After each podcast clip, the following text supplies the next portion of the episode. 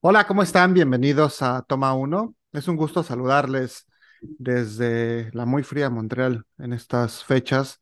Mi nombre es Chimal y en esta ocasión me acompaña un invitado que ya ha estado aquí en otras ocasiones. En un momento se los presento. Pero antes de comenzar, les recuerdo que pueden seguirme en redes sociales como Chimalito08. Estoy en Facebook, en Twitter y en Instagram. Igualmente el programa Toma Uno Podcast, así todo de corrido, tanto en Facebook como en Instagram. Y bueno, en esta ocasión, como les comentaba, tengo un invitado que ya es un tanto recurrente en este espacio, mi cuñado que disfruta mucho de hablar de estos temas que a mí tanto me gustan también. Y hoy está aquí para que platiquemos sobre un autor del cual ya hemos hablado antes y que se quedó pendiente hacer una segunda parte acerca de un especial sobre Stephen King y cómo se acerca el cumpleaños de este señor, el señor Mauricio González pues vamos a darle gusto para que se dé vuelo hablando de uno de sus autores favoritos y de su obra. ¿Cómo estás, Mau? Bienvenido una vez más a este espacio. Hola, muchas gracias. Buenas tardes, buenos días, buenas noches a toda nuestra audiencia. Gracias por tenerme nuevamente acá. Esta sería que la cuarta o quinta ocasión No, yo creo que ya van cinco, ¿no? Hicimos Batman Day. No, cuarta. Cuarta. Hicimos un Batman Day. Ajá. Hicimos el especial de Stephen King, la primera parte, y el especial navideño, ¿no? Sí, sí, y entonces sí sería hasta la cuarta parte. Esta es la cuarta parte. Y bueno, vamos a, continuar hablando de la segunda parte. Va el primer spoiler de la noche. Vamos a hablar de este prolífico autor amado por muchos, odiado por todos y totalmente indiferente por el resto, que se llama Stephen King. Exactamente. Que ya, ya nos diste como los generales de su vida, quizá un poco de su obra la vez pasada, pero igual si por ahí tienes algún dato curioso, jugosón o interesante para poder aderezar esta charla que vaya ahí saliendo y todo, pues siempre es más que bienvenido. Sí, eh, déjame, nada más estoy revisando mis archivos de lo que tenía preparado. Perfecto.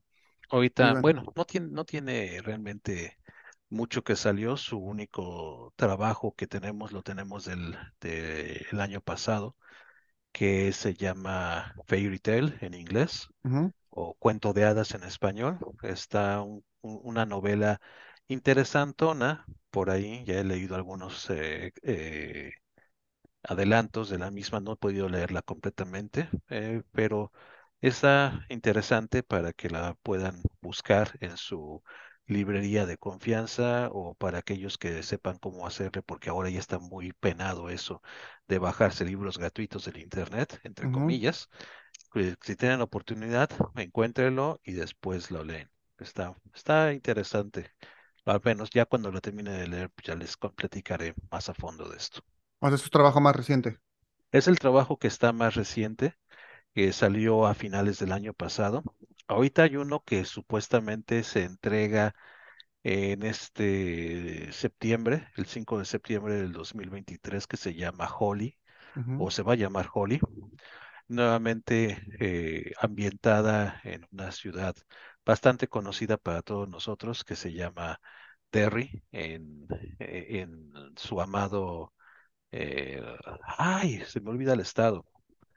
Ah, bueno, se me olvidó, pero bueno, perdón. En su amada ciudad de Derry, donde sea que es su estado, ahorita se me, acordaré más adelante. Es en, es en Maine, ¿no? Es en el estado de Maine, sí, tienes razón. se me olvidaba, es que esto estoy confundiendo con otro que está al ladito abajo, pero no puedo acordar. Soy pésimo y, para la geografía. Tengo que, y tengo que estudiar mucho porque si quiero en algún momento aplicar a la Green Card, pues voy a necesitar saber cómo se llaman todos los 50 estados. Exactamente. Pero bueno, ese es el, está anunciado para el 5 de septiembre de este año. Parece y parece prometedor que efectivamente va a estar por ahí. Vamos a ver si es cierto. Luego a, veces nos sorprende con algunos cuentos, algunos eh, pequeños trabajos que libera por ahí gratuitamente de manera anónima y a veces no tan anónima bajo su seudónimo de Richard Bachman. Oye, sí, o sea, de, pero de pronto, o sea, ese es como su seudónimo, digamos, que ya es conocido por todos y demás, pero, también se avienta, como acabas de decir, esas, este, como, ¿cómo llamarlo? Como easter eggs o algo que lanza quizá bajo otros seudónimos y nadie sabe qué es él. Ujú. Sí, sí, tiende a, hacerlo de manera, oh, mira, ya con la cantidad de dinero que ha amasado este hombre y la edad que tiene, se Ujú. puede dar el lujo de hacer lo que se le pegue la gana y una de esas cosas es de regalar trabajos, o sea, él empieza con alguna idea que le parece interesante, la medio desarrolla y después ahí se entra en unas redes sociales con sus seudónimos y la avienta por ahí. O simplemente ve que hay un foro de, no sé, chavos que están desarrollando un cuento colectivamente o que están haciendo o tratando, bueno, bajo su iniciativa, hacer un pequeño corto para sus escuelas de, de, de cine, que es lo que más le gusta. Va y les cede completamente todos los derechos de autor para que lo puedan hacer siempre y cuando él reciba la primicia del material. Sí, eso ya lo habías comentado la- la ocasión pasada, ya me acordé. Sí, sí, de por ahí avienta cosas interesantes y luego se dan cuenta que es él. Mm, Pues mira, vamos a darle un aplauso al señor Stephen King. Y vamos a entrar de una vez ya a los temas, ¿no? De lleno. La ocasión, eh, la emisión pasada platicamos sobre esta novela que es creo que una de las más notables, las más famosas, también una de las películas eh, como más icónicas de la cinematografía y de este repertorio de Stanley Kubrick, y que es El Resplandor. Y quedamos que en una nueva emisión platicaríamos de su secuela para poder entrar eh, un poco más en este mundo y que nos eh, explicaras un poco mejor acerca de esta historia y de todo lo que se termina contando en la secuela, ¿no? Entonces, ¿te parece si empezamos de una vez con esas y platicamos un poquito, obviamente, sobre la novela, también sobre la película? Nos das tu opinión, tu, tu punto de vista acerca de ambas. va. Como dijeran por ahí, su avenita y su atolito. Va, vamos a darle. Mira, la, la novela que, que, que da todo este preámbulo a, a esta continuación, que no tiene mucho que salió, El Resplandor, eh, es el, el Resplandor que salió en los 70, le da preámbulo varios años después, de manera cronológica, 27 años después, de hecho.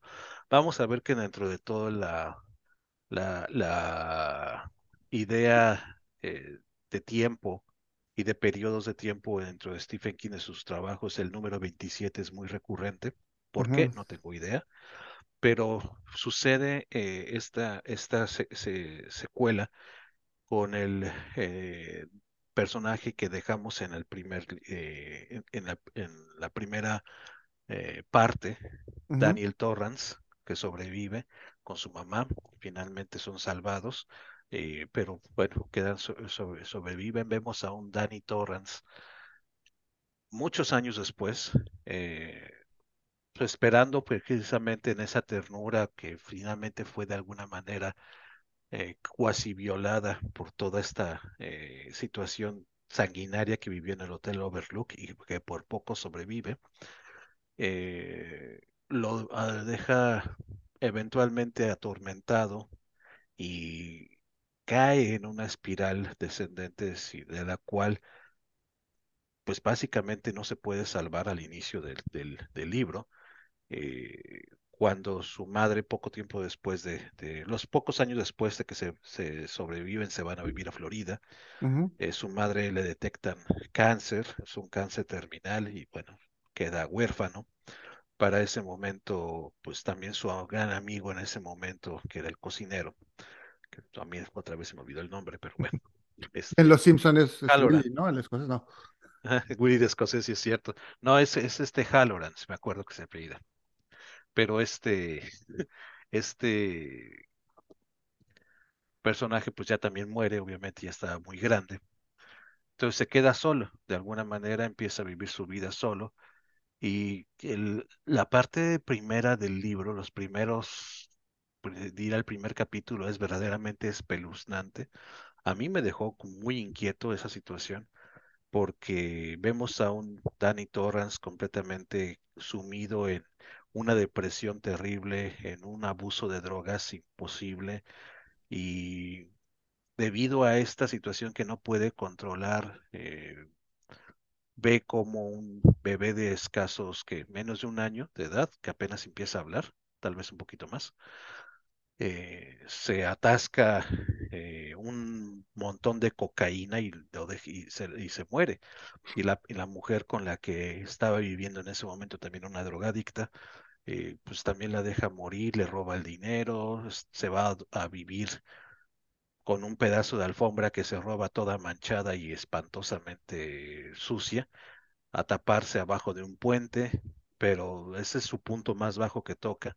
Y después de estar vagando por diferentes lugares, llega a un hospicio eh, de ancianos, donde eh, empieza a trabajar como el, el conserje, el que limpia, el que está ahí al, al- al- al pendiente de- del cuidado, no de los ancianos como tal, como un enfermero, sino de, del- de- el aseo del lugar, de un pueblo donde nadie lo conoce, un pueblo donde nadie le importa, y se establece ahí precisamente para poder comenzar. De alguna manera, él empieza a salir de su problema de adicciones, en ese momento se mantiene sobrio y ahí es donde el destino lo vuelve a enganchar nuevamente con esta parte del, del resplandor.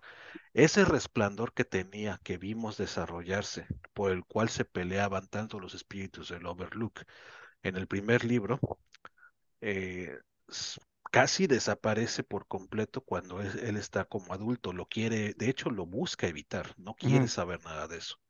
Sin embargo, el destino, muy est- eh, estefinesco, lo vuelve a encontrar nuevamente a través de la figura de un grupo de seres cuasi eternos que se hacen llamar el nudo verdadero, los vaporeros, como también les hacen llamar a ellos.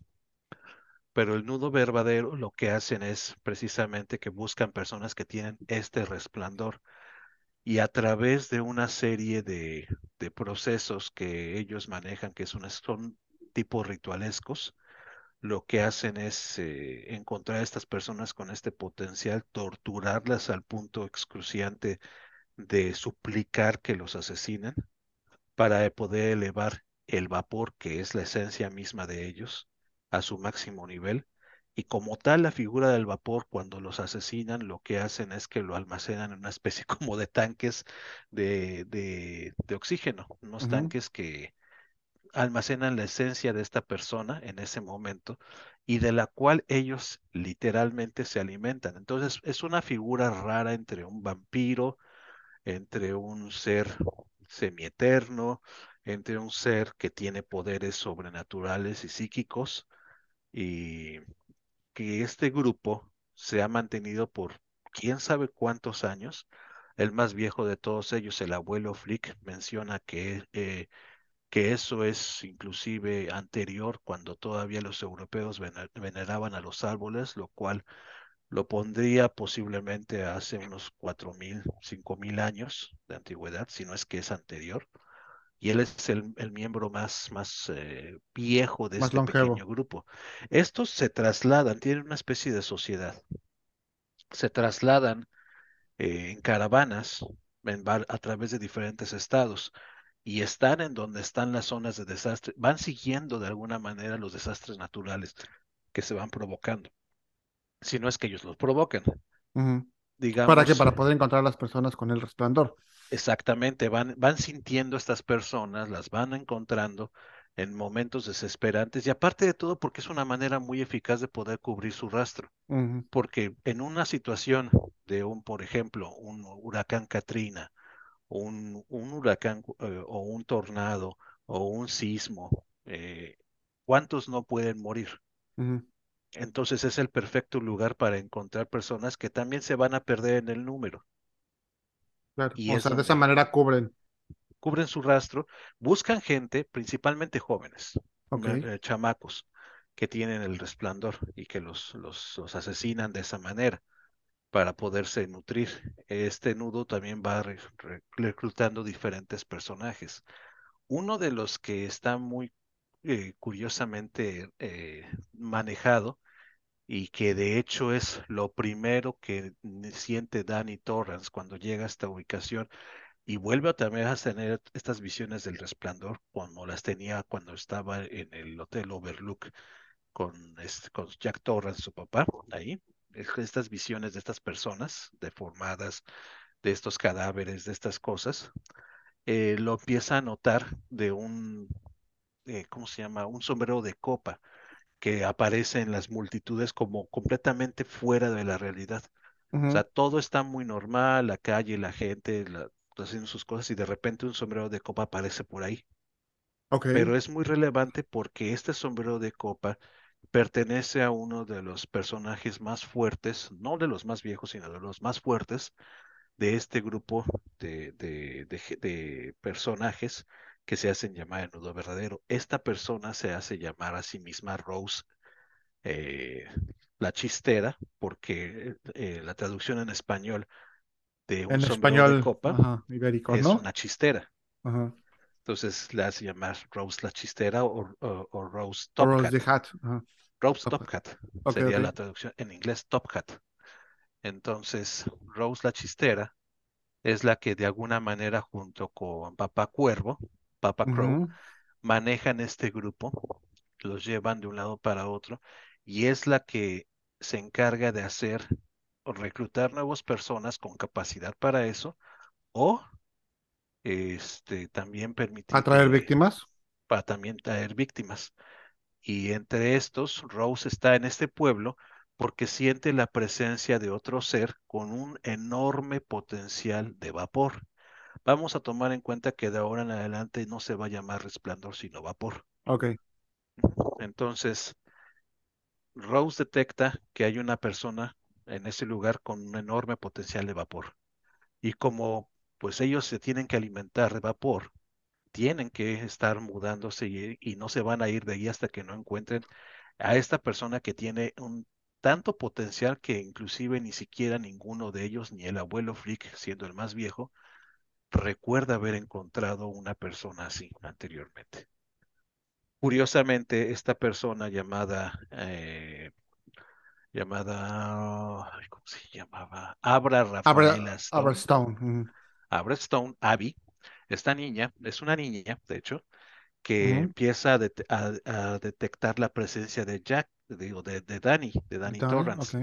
Y Danny Torrance, muy a su pesar, va a tener que aceptar, ayudar a esta, a esta niña porque la pueden, la encuentra en problemas.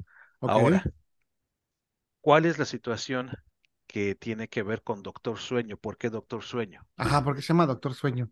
Porque este Danny Torrance, eh, trabajando en este asilo, en este hospicio para ancianos, lo que tiene a su- eh, es un gato, él- es un gato que lo acompaña, que ese gato, todos los eh, habitantes de este hospicio lo ven al mismo tiempo con mucho amor, pero también con bastante miedo, porque el gato se va, cuando la persona va a morir, va y se mete y se les sienta en las piernas a los, a los moribundos. ok. Y al día siguiente la persona ya está muerta, Entonces, si el gato va y se te sientas como ya valió, ya Ya valió, sí, ¿no? pero, pero como algunos de ellos están ya muy enfermos y muy cansados de vivir también, eh, cuando ven que entra a es un su alivio. recámara el gato, pues ya saben a lo que les toca y hasta cierto punto lo reciben con, con agrado. Y, eh, y lo que ocurre es que eh, ya, eh, Danny, cuando sabe que el gato se va a meter, él se queda con la persona que va a fallecer toda la noche. Los tranquiliza con su poder del resplandor, porque al final del día dijimos que lo quiere olvidar, pero no del todo. Ahora lo ha encausado para una obra de bien. Los hace bien morir, por así decirlo. Entonces les da la tranquilidad, les permite que trasciendan, que su espíritu libere y se vaya con toda la calma posible. Les da un bien morir. Los acompaña, por eso es que le dicen todos cariñosamente Doctor Sueño, porque va en la noche para hacerlos dormir. Con su resplandor los hace dormir y hace que fallezcan tranquilamente. Mm, Yo pensaba que tenía que ver más como, o sea, obviamente en mi ignorancia, de, o sea, es un güey que ve cosas en sus sueños o algo así, pero no, o sea, no, no me imaginé que viniera de ahí el sobrenombre. por eso le, le- le apodan Doctor Sueño y como muchos eh, enfermeros, también esos enfermeros que trabajan en este hospicio, no le, no toleran para nada a, a, a Dani, pero Ujú, para nada, porque dicen que pues ellos cuando ya ven que el gato entra, pues empiezan a alertarse, eh, ven que seguramente algo va a ocurrir y se les hace demasiado raro que Dani es el único que pueda entrar y cuando ya pueden entrar los enfermeros que ya se fue. claro, Entonces piensan que él los está matando. sí, como que suena, qué coincidencia que se mueren los viejitos, ¿no? O sea, qué, qué coincidencia, y aparte qué coincidencia que los únicos, el último que los ve es Danny. Ujú, Entonces, por eso lo apodan. En realidad, el apodo de Doctor Sueño no es dado de buena manera, en realidad está dado de una manera peyorativa. Ok. Pero bueno, eso es lo que ocurre. Como Dani eh, utiliza el resplandor y Abby tiene el resplandor más poderoso que han visto jamás, eh, los, lo- los del nudo verdadero, empieza la persecución por parte del nudo verdadero de querer encontrar a Abby, pero para ese momento Dani ya se da cuenta de quién es ella. Ella literalmente puede ver todo su pasado, básicamente. O sea, entiende de dónde viene Dani y qué fue lo que le pasó. Ok. Y Dan, eh, Abby tiene una abuela que también tiene el resplandor de menor grado, pero lo tiene. Entonces, viendo el peligro que tiene eh, Abby, lo que hace Dani con su abuela es de que también le, le ayuda a morir, como el doctor Sueño que es, le ayuda a morir, pero el vapor que ella exhala, él lo consume literalmente. Él no es un, un Él no vampiro, es un vaporero. Ajá. él es un vaporero, pero él, él lo consume para poderlo guardar como un arma. Hoy te explicaré por qué. Ok. Como van por, van por ¿Y esta cómo lo consumen? ¿Se lo fuman o algo así? O... haz de cuenta que, que lo inhalan, Lo, lo inhalan, de hecho, por la boca. Entonces, eh, como van por esta chavita, Dani puede desarrollar la posibilidad de ser eh, una especie de vehículo para control remoto de la presencia y el resplandor de Abby. De hecho, es así como llega a enfrentarse al nudo verdadero. Ellos, los, los del nudo verdadero, creen que Abby va a, a, encontrarlos en un lugar que se parece mucho al Hotel Overlook, de hecho. eh, piensan que, que es ahí donde los va a encontrar, que ya la engañaron y que sienten su presencia, su resplandor, que, que está en ese lugar, cuando en realidad él, eh, eh, Danny es el que simplemente lleva la presencia de Abby y Abby de- remotamente desde quién sabe dónde lo está controlando. Entonces él se presta como una especie de, de robot, si tú quieres ujú. ver, a- de, de control a distancia. Y, y es un señuelo también. Es un señuelo. Precisamente cuando llegan a la parte del, de, de- del enfrentamiento, este, pues llegan y buscan a la, a la niña y pues, ¿dónde está la niña? No hay nadie. ¿Cuál Y en niña? ese, no hay niña, no hay nadie y de repente en ese momento llega Dani y Dani lo que hace es que eh, como se tragó el vapor de, su, de la abuela de Abby, en ese momento lo, es, lo, lo suelta, lo, es- lo exhala por completo, lo exhala todo, sale y lo, lo describen como una nube roja de color sangre que invade todo esto y de repente a todos los empieza a, a- a atacar y empiezan a matar de uno por uno a todos los que estaban buscando eliminar a esta chava. Pero para O sea, la más nube, la nube mata a la gente. digamos que la esencia del, del espíritu de su abuela es la que empieza a matar a los, a los miembros del nudo verdadero. Con la intención, obviamente, de proteger a su nieta. Exactamente. O sea, ella, la abuela, se entrega cuando está muriendo, entrega su esencia a Dani. Y. Dani nada más es el vehículo para llevarlo y ponerlo ahí como una bomba, Ok, ok. soltarla en el último minuto. Pero también hay un detalle. eh, este, los miembros del nudo verdadero el, eh, están muy, muy desmejorados de salud porque No han comido. su... ¿eh? ¿Por qué no han comido? No, deja que no hayan comido. Lo que sucede es que literalmente la última ocasión que comieron vapor, que consumieron vapor, lo consumieron de un muchacho que tenía resplandor Pero esta es una de las cosas muy al estilo de Stephen King, de que da un giro que dices, no puede ser. O sea, no había aliens, no había algo que había llegado del espacio exterior de otra dimensión. El chavo tenía viruela cuando lo mataron. No se dieron cuenta que tenía viruela, se comieron su vapor y, y su vapor tenía viruela e infecta a todos. ok. Y entonces están enfermos por eso. Están enfermos y desesperados por encontrar a, a Abby, porque Abby podría ser la forma en la que se podrían curar.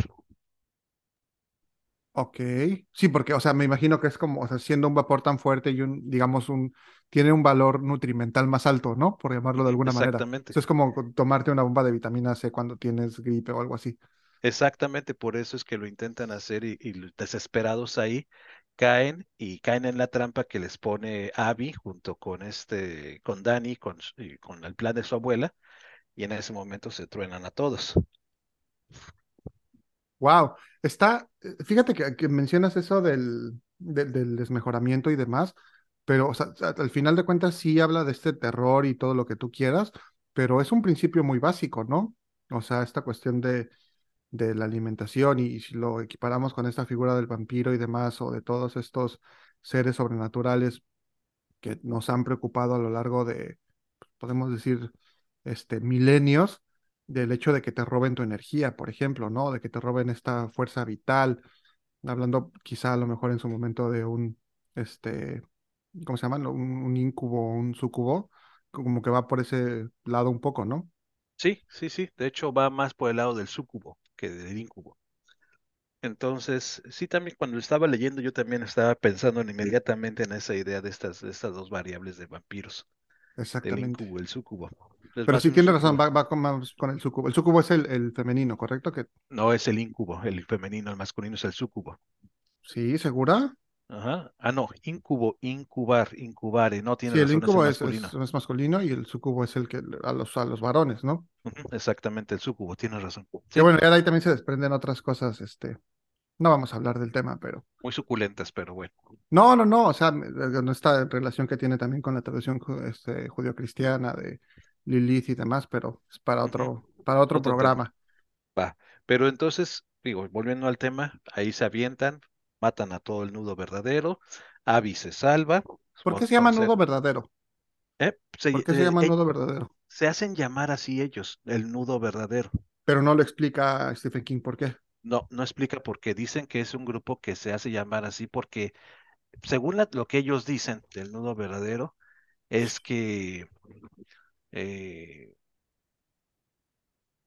de, de que simplemente poseen la magia, son la parte que mantiene unido todo y de alguna manera ellos poseen esta, esta capacidad de, de manejar todo a un, a un mayor nivel. No da una explicación muy amplia de por qué, simplemente que ellos lo que le llaman su magia eh, es lo que les, les parece eh, importante para poder mantener su forma de vida. ok. Eh, una escena que me gusta de la, de, de la película, no te iba a decir la película, no, de- del libro, es el final de... porque tiene un final y para mi gusto un epílogo. Tiene un final que es donde acaban matando a todos estos, se salvan todos, bravo, bravo, y de repente aparece Jack Torrance a la distancia saludando a Danny cuando él se está retirando del lugar donde acaba de ocurrir todo eso. pero es Jack Torrance en, como en espíritu. En espíritu, exactamente, pero un Jack Torrance que lejos de la figura que, que recordamos completamente desfigurada y, y, y- y perdida de, de locura y de, y de ira, es un Jack Torrance amoroso que se está despidiendo de Danny, como diciéndole perdón y muchas gracias por haber venido. Ok, o sea, un poco, se me imagina un poco esta escena de, de El regreso del Jedi con Luke viendo a su papá en versión fantasma. Algo así, parecido así. Entonces lo ve a la distancia que le está, que lo está saludando y despidiendo al mismo tiempo. O sea, ya están en paz. Ya, ya Ajá, se reconcilió Dani con su pasado tormentoso. Exactamente. Eso es lo que te marca el, el, el cierre de, de esta parte. Y después viene el epílogo. Ah, ok. Epílogo que suena un poco eh, también a- a la- al problema de adicción al alcohol que tuvo Stephen King. O sea, esta novela, esta novela en particular está muy, pero muy plagada de ese tipo de cosas, de reconocer su adicción, de reconocer su debilidad, de reconocer su, su falta de, de- de poder eh, controlar su, su, su deseo por una sustancia en este caso, eh, lo traslada a Dani, presentándose a recibir su primera moneda o chip, como le llaman, de drogadictos anónimos. ok, ok. y él haciéndose la promesa de que pues va a continuar mejorando y va a seguir mejorando.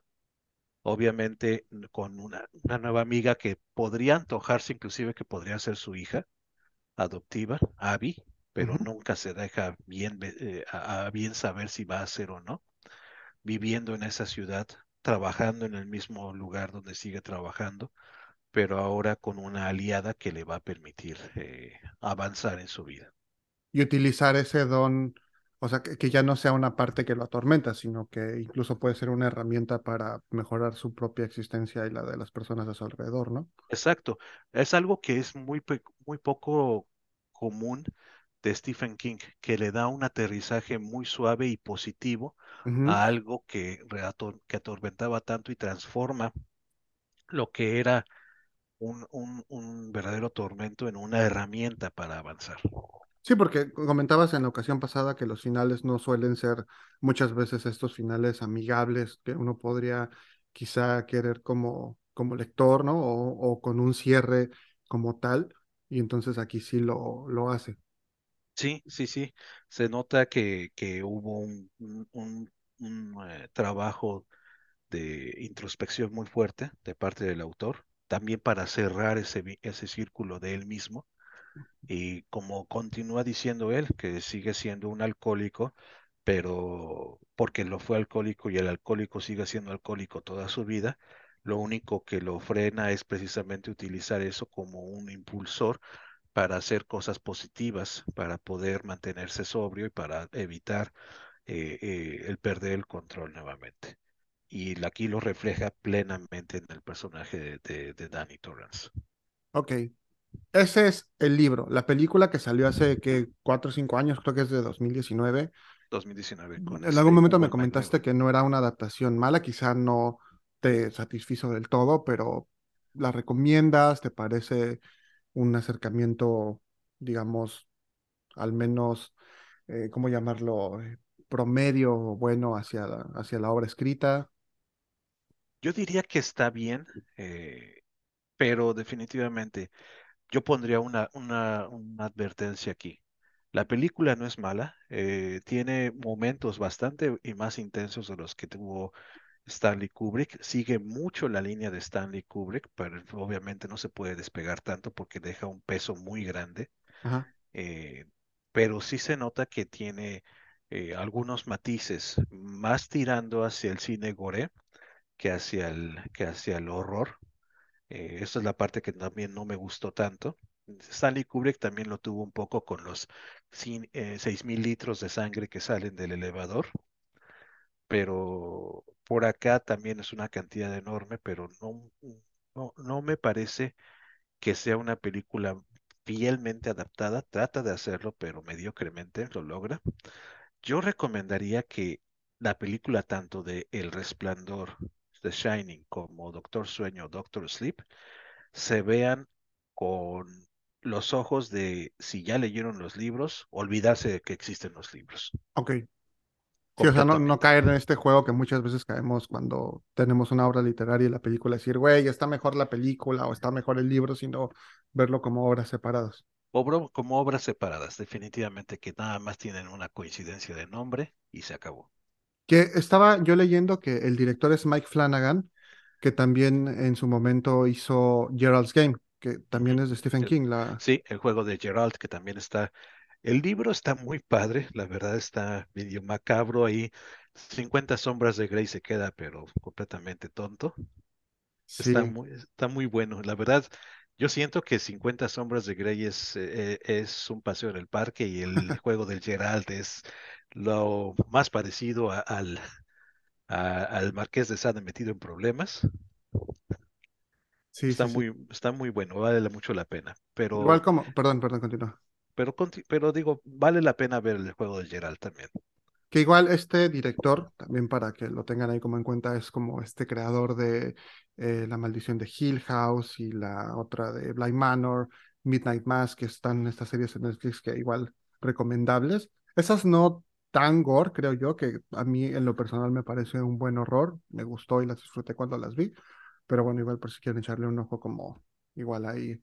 al margen. Y bueno, la película Iwan McGregor, Rebecca Ferguson, que no sabía yo que, que era este papel tan importante que mencionabas de Rose de Top Hat. La ¿sí? chistera.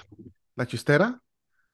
Entonces, bueno, también está como muy curioso que este director como que se, se, agra- se agarró ya un cast eh, base para sus, sus creaciones, porque veo que también sale Henry Thomas, que en su momento fue este niño de, de E.T. y Elliot, entonces como que ha reciclado a muchos de esos actores en varios proyectos. Sí, ahora lo importante también es to- tomar en cuenta que Ewan McGregor acá en ocasiones, y porque platicábamos antes de entrar eh, eh, en- en- en a- Obi-Wan, acerca de Obi-Wan, a veces el, el, eh, el personaje te da como algunos matices inconfundibles de lo que viste de Obi-Wan. Entonces llega un momento en el cual hasta te, te puede sacar por ahí una que otra eh, eh, sonrisita, porque dices, no manches, nada más le falta su sable láser. sí, o sea, se aplica el este, Hello There y así. Exactamente. The negotiations were short. Algo así. Entonces sí, que ves dos que tres cositas por ahí. También se parece mucho el personaje en cuanto a actuación, línea de actuación, a lo que fue el, eh, el Ghost Rider, si te acuerdas, esa película con este eh, Pierce Brosnan. Sí, sí, sí, sí, claro. Sí, el escritor, fan- el escritor fantasma, ¿no? Es- También es muy buena. Y ahí, para que puedan tener una idea, si ya vieron el Ghost Rider, van a ver una actuación muy parecida en esta de Doctor Sueño.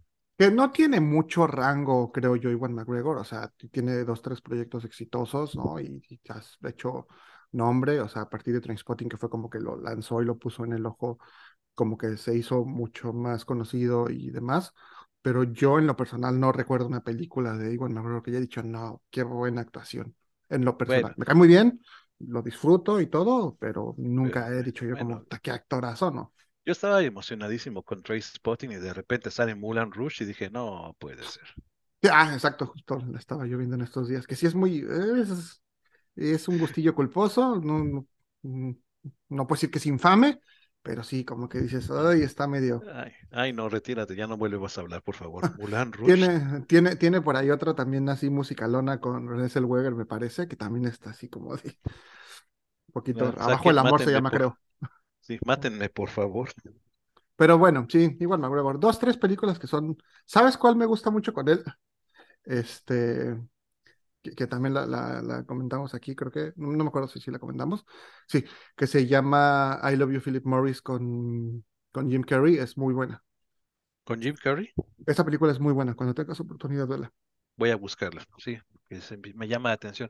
Jim Carrey a mí también me, me, me gusta, no en su papel súper exagerado de comediante, pero sí dos que tres cosas. Es más, te podría decir que si me hubieran dado a escoger a mí del casting entre este Ewan McGregor y Jim Carrey, yo hubiera tomado, yo hubiera definitivamente escogido a Jim Carrey. Para Doctor queda, Sueño, sí, le queda muchísimo más. totalmente de acuerdo contigo. Yo creo que es, o sea, lo, lo, lo tenemos mucho como en este papel de comedia y demás, pero a mí me parece tremendo, tremendo actor. A mí también. A mí, yo sí, sí lo hubiera querido completamente. que Dice, eh, diría, este es el hijo de Jack Torrance, definitivamente. Oye, momento de corte, mándanos a un corte con una canción para, para que va con esta, con esta película. Ok, vamos a entrar con una cancioncita que está muy buena, inspirada en esta, en esta, es- en esta serie, de, en este libro y en esta película, precisamente, que se llama Doctor Sleep, ah, Doctor Sleep Sings a Song. Ujú. Esta está interpretada por un rapero que se llama Aaron Fraser Nash y que está bastante interesante. La letra habla muy bien acerca de, de, esta, de, de estos libros, de todo lo que va sintiendo.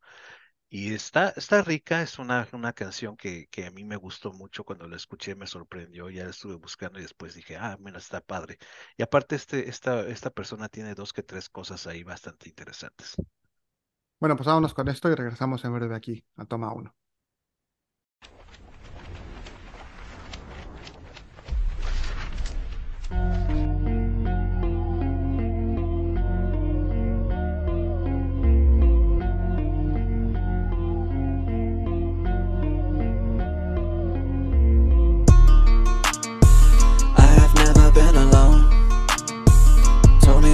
looks at me.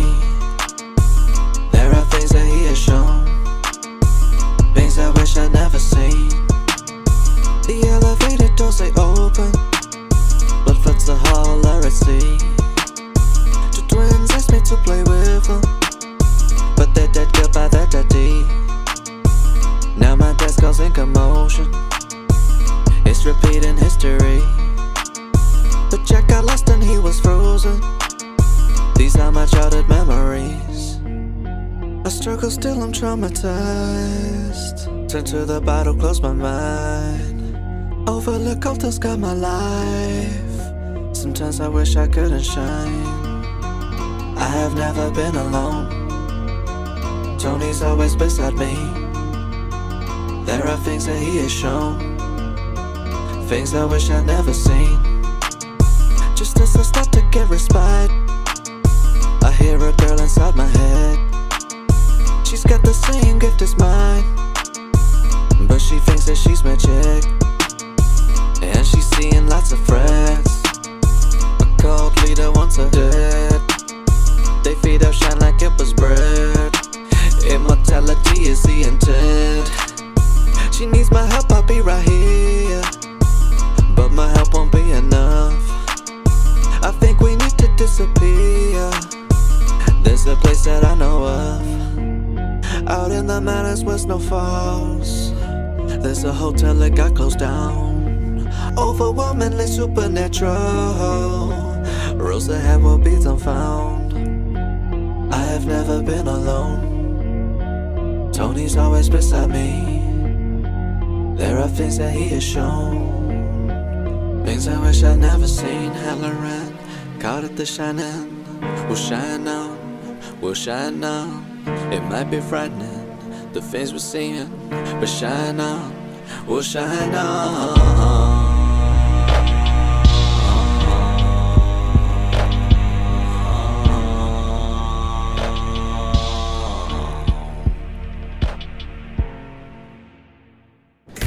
The lights go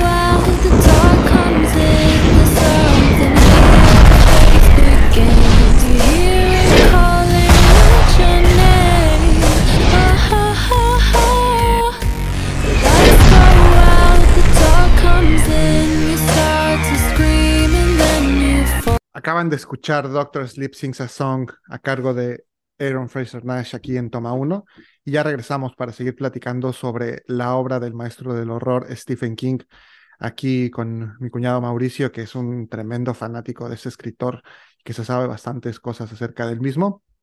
Eh, quedamos que sellamos entonces con qué novela mi querido Mau? Seguimos con Cell. Con Cell. ¿De qué va Cell? Que ya la habías también mencionado la vez pasada porque decías que es una de las que más te han impactado quizá y de las que incluso más intranquilo te han dejado al momento de, de visitarlas. ¿Qué tiene de interesante? Uf, ¿qué no tiene de interesante? Mira, toca un tema muy de actualidad. Finalmente, ¿quién no tiene un, bueno, sí hay muchas personas que no tienen, un teléfono celular, ya no digamos un smartphone, un teléfono celular. Se ha convertido en el, en el segundo aparato más utilizado después de, de la televisión a, a nivel eh, mundial. Sí, yo creo que ya más ahora, ¿no? Digo, no, no he buscado estadísticas, pero Sí, creo que después de ¿Quién la televisión es el segundo aparato más utilizado, si no es que, como dices tú, el bien es el primero. Bueno, la propuesta de Cell en el libro eh, parte de que de repente un día normal, toda la gente está haciendo sus cosas normales en su vida normal y algo sucede a nivel mundial que le llaman el pulso, que todos los que tenían un el pulso de la teléfono República. Ándale. No, es, un- así le llaman un pulso porque es, parece más bien una especie de pulso electromagnético Exacto. que sucede a nivel mundial, donde todos los que tenían en ese momento una llamada telefónica por un medio de un teléfono celular o una llamada telefónica que finalmente se transmite a través de, de ondas de radio actualmente, todo digital, todo el que tenía en ese momento alguna conversación, se le frió el cerebro, se le reseteó a su nivel más primitivo. a literalmente a un nivel de inconsciencia totalmente primitivo.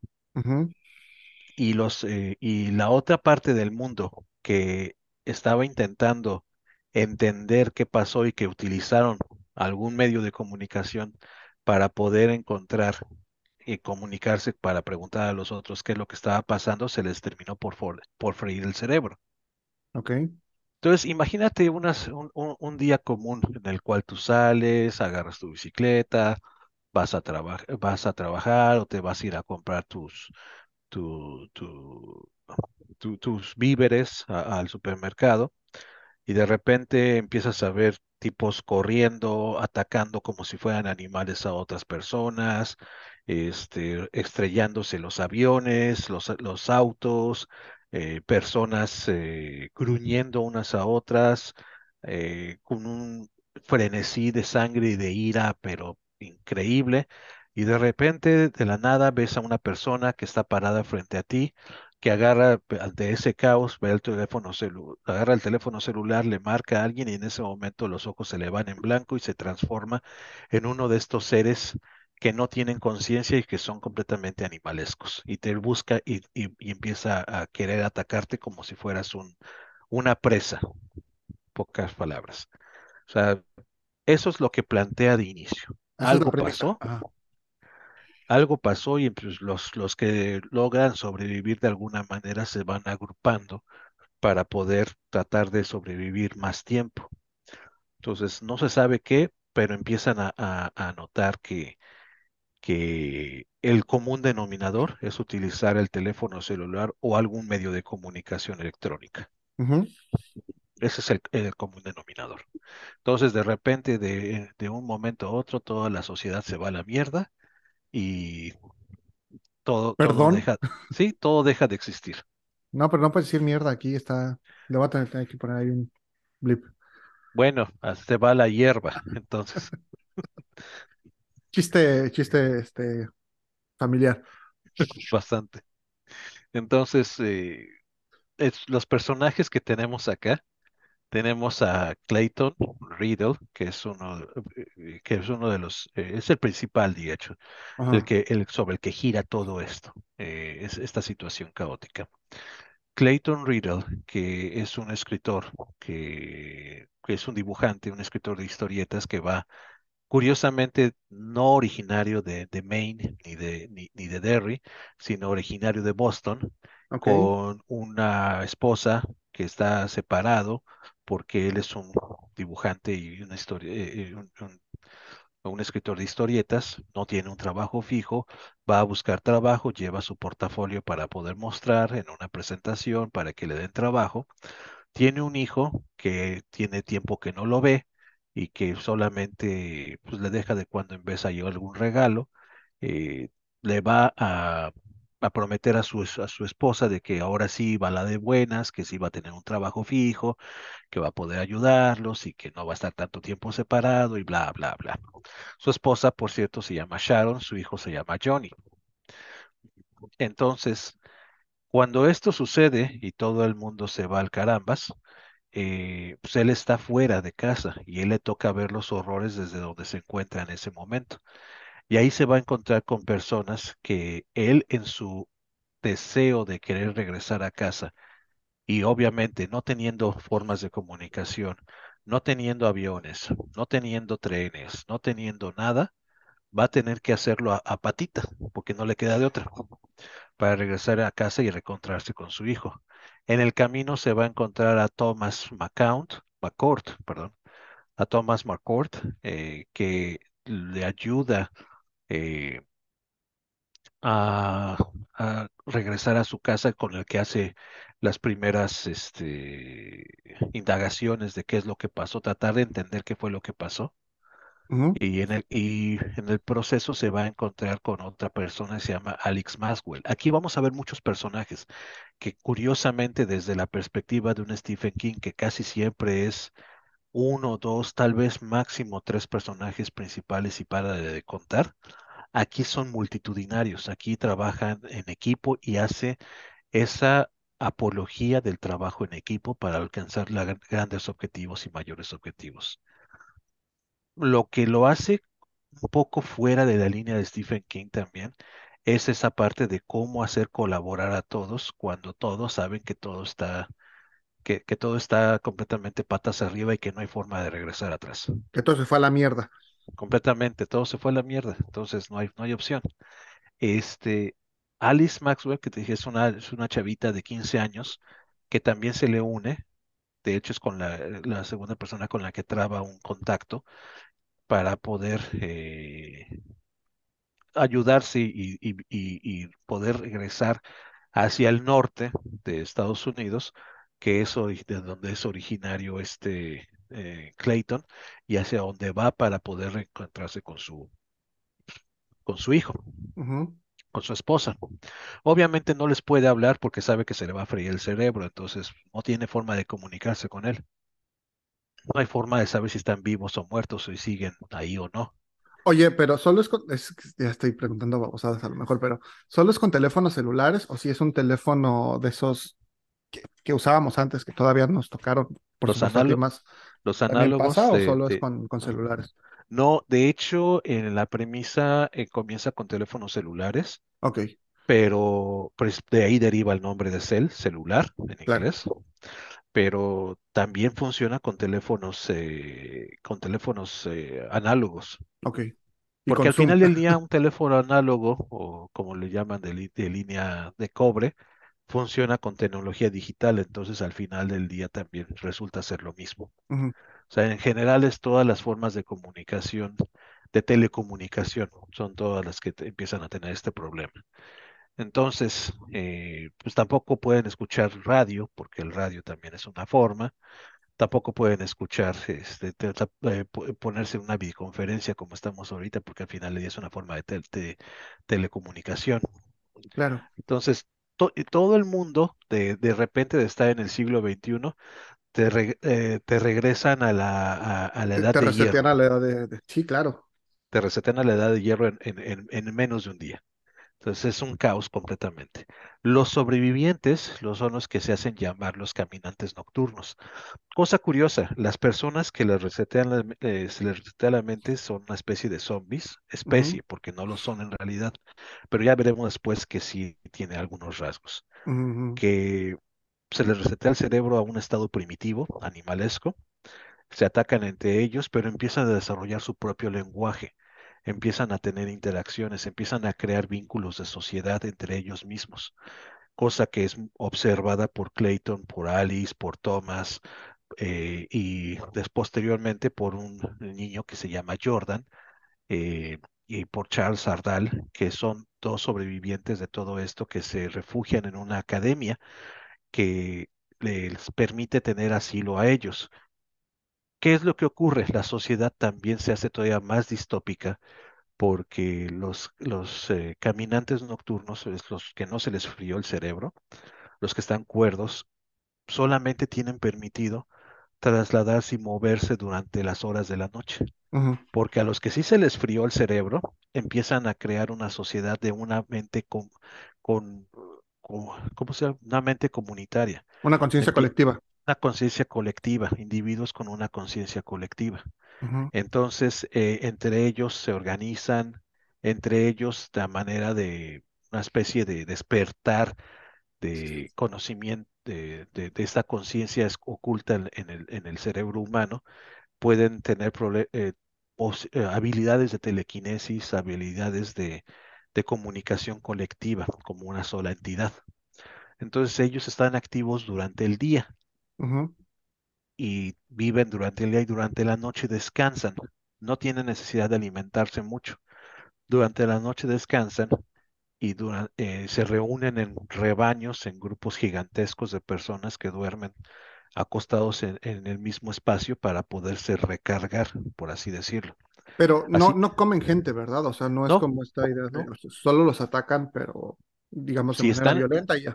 Sí, durante, si están durante el día, si encuentran a uno, sí. Pero si eh, durante la noche no atacan a nadie. Entonces, ¿qué es lo que hace la gente? Los que van sobreviviendo y se van trasladando en grupos grandes durante la noche, durante la madrugada, al día siguiente ellos también forman una especie de, de- de comunicación no ver, no, no, obviamente no masiva, pero una especie de código para poder saber que están ahí personas que todavía están cuerdas cuando entran a las casas que encuentran o los espacios que encuentren para poder descansar durante la noche, dejan todos sus zapatos afuera de la casa. Entonces, si algún, eh, si alguno de los de, de los estos nuevos zombies eh, eh, durante el día ve zapatos afuera de la casa, no agrede a los que están al interior. Por. No los agreden, no, no, no, no los atacan, simplemente porque es el acuerdo que no, un acuerdo no verbal que existe. Ok. Saben que allí hay personas que están todavía cuerdas, por así decirlo, que son los diferentes y no los atacan, los dejan dormir. Y todos los demás que en algún momento durante el día se quisieron aventar la puntada de salir y, y probar suerte, Adiós, si ven zapatos afuera, saben que ahí hay alguien ahí que, que, que también está consciente como ellos. Eso lo hacen durante, durante el día. En la noche salen y se vuelven a trasladar. Ok. Entonces, es un acuerdo que se va creando muy curioso. Ahora, ¿qué tiene que ver con, con esta parte de los personajes que mencioné? Ah, Hay dos en particular importante. El que mencioné de eh, Jordan y de Charles, eh, de Charles Ardai. Jordan es un chavito de 12 años que digamos que encuentra pues refugio paternal o lo más parecido a su familia en el director de la academia donde él estudiaba cuando todo se fue a la mierda. Y es el que lo protege de alguna manera. Eh, pero ahí es también donde este Clayton y Thomas se dan cuenta que estas personas, los caminantes del día, eh, eh, durante la noche de sus bocas sale música cuando están reposando. O sea, los ¿Música o, o cantan? Música, Ok. es música. O sea, como si fueran una estación de radio. Entonces se ponen en una estado especie de, de tipo vegetativo, por así decirlo, de una especie de, de- de trance cuando están descansando estos y los pueden ir eh, patear, pisar, hacer cualquier cantidad de cosas y no van a reaccionar porque se están recargando. Y todos empiezan, cuando escuchan, se acercan a sus bocas, escuchan música que sale de su boca, como si fuera una estación de radio. Eso se les ocurre la gran puntada de ir, vaciarlos con gasolina a todos en un estadio, el estadio de la academia, unos cuantos miles, vaciarlos a todos con gasolina, prenderles un cerillito, ahí hay un tanque de gas, eh, un- una pipa de gas cerca de ahí, le disparan a la pipa de gas y hacen una explosión tamaño descomunal que casi termina con toda la escuela. Y en el proceso, pues, eh, por desgracia, se muere el personaje este de Charles Ardal, el director.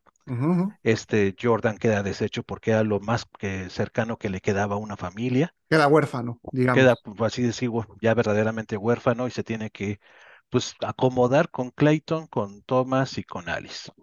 No les queda de otra. Y es, en el, en el proceso siguen avanzando, se encuentran otro personaje también sobreviviente que se llama Dan Hardwick, que es un eh, uno de los eh, que se llaman asesino de rebaño, grupo que de los, de los que se resisten, precisamente se hacen llamar asesinos de rebaños, que se dedican durante la noche a buscar estos grupos de zombies de los caminantes del día y matarlos a todos en forma colectiva. Entre estos empieza a aparecer en los sueños una figura casi de alucinación, bastante fea, que se hace llamar el director. El director se presenta a sí mismo a, a Clayton con varias escenas pues bastante grotescas de cosas que les hace a su esposa, a su hijo, y que este es un personaje que trae una especie de sudadera roja, y digo una especie porque no se dice mucho al respecto, de sudadera roja con una, con su eh, capucha roja, que lo que está haciendo es amenazando de manera directa a este Clayton. a, a Clayton para decirle pues que le pare ahí porque ya mataron varios y que si se sigue metiendo en lo que no le interesa, pues se los va a cargar, independientemente de que ellos tengan la noche para ellos, Ok. O sea, como no te metas aquí, hijo, te va a cargar la chingada. básicamente. Entonces, eh, pues este sigue ahí avanzando, sigue eh, buscando encontrarse con su familia. Total que llega a su ciudad, ya no encuentra, eh, encuentra un diario de su hijo donde le va narrando todo lo que va ocurriendo. en- sabe que su mamá también se le frió el cerebro, o sea, su esposa ya también se la cargó el payaso. pues el tipo se devasta por completo en el proceso cuando, cuando eso sucede que llegan a la ciudad, matan frente a él a esta a, a- Alice, a la que pues, era La chavita, la, la chavita con la que tenía una relación más cercana, ve cómo la matan verdaderamente estos asesinos de rebaños. eh, también ahí tiene una bronca, un pique con alguno de ellos.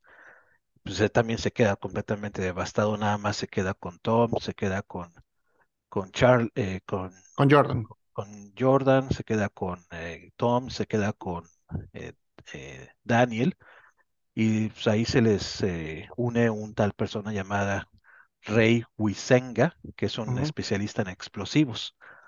El caso es de que de repente ellos empiezan a notar qué es, cuál es el plan que tiene el director, el personaje este macabro que te acabo de mencionar, y que es transformar a todos aquellos que no se les frió el cerebro, transformarlos a la sociedad que está creando él. Cuando se dan cuenta de que así es, pues básicamente les dan pase libre para que puedan moverse durante el día. Ya se dan cuenta que estas personas tienen poderes de telequinesis, que es que esta eh, nueva sociedad, digámoslo así, está empezando a, convertir a todos aquellos no conversos, eh, poniéndolos a un teléfono. Entonces llaman a un número telefónico, se los ponen en la oreja a las otras personas y los convierten en ese momento, les resetean el cerebro.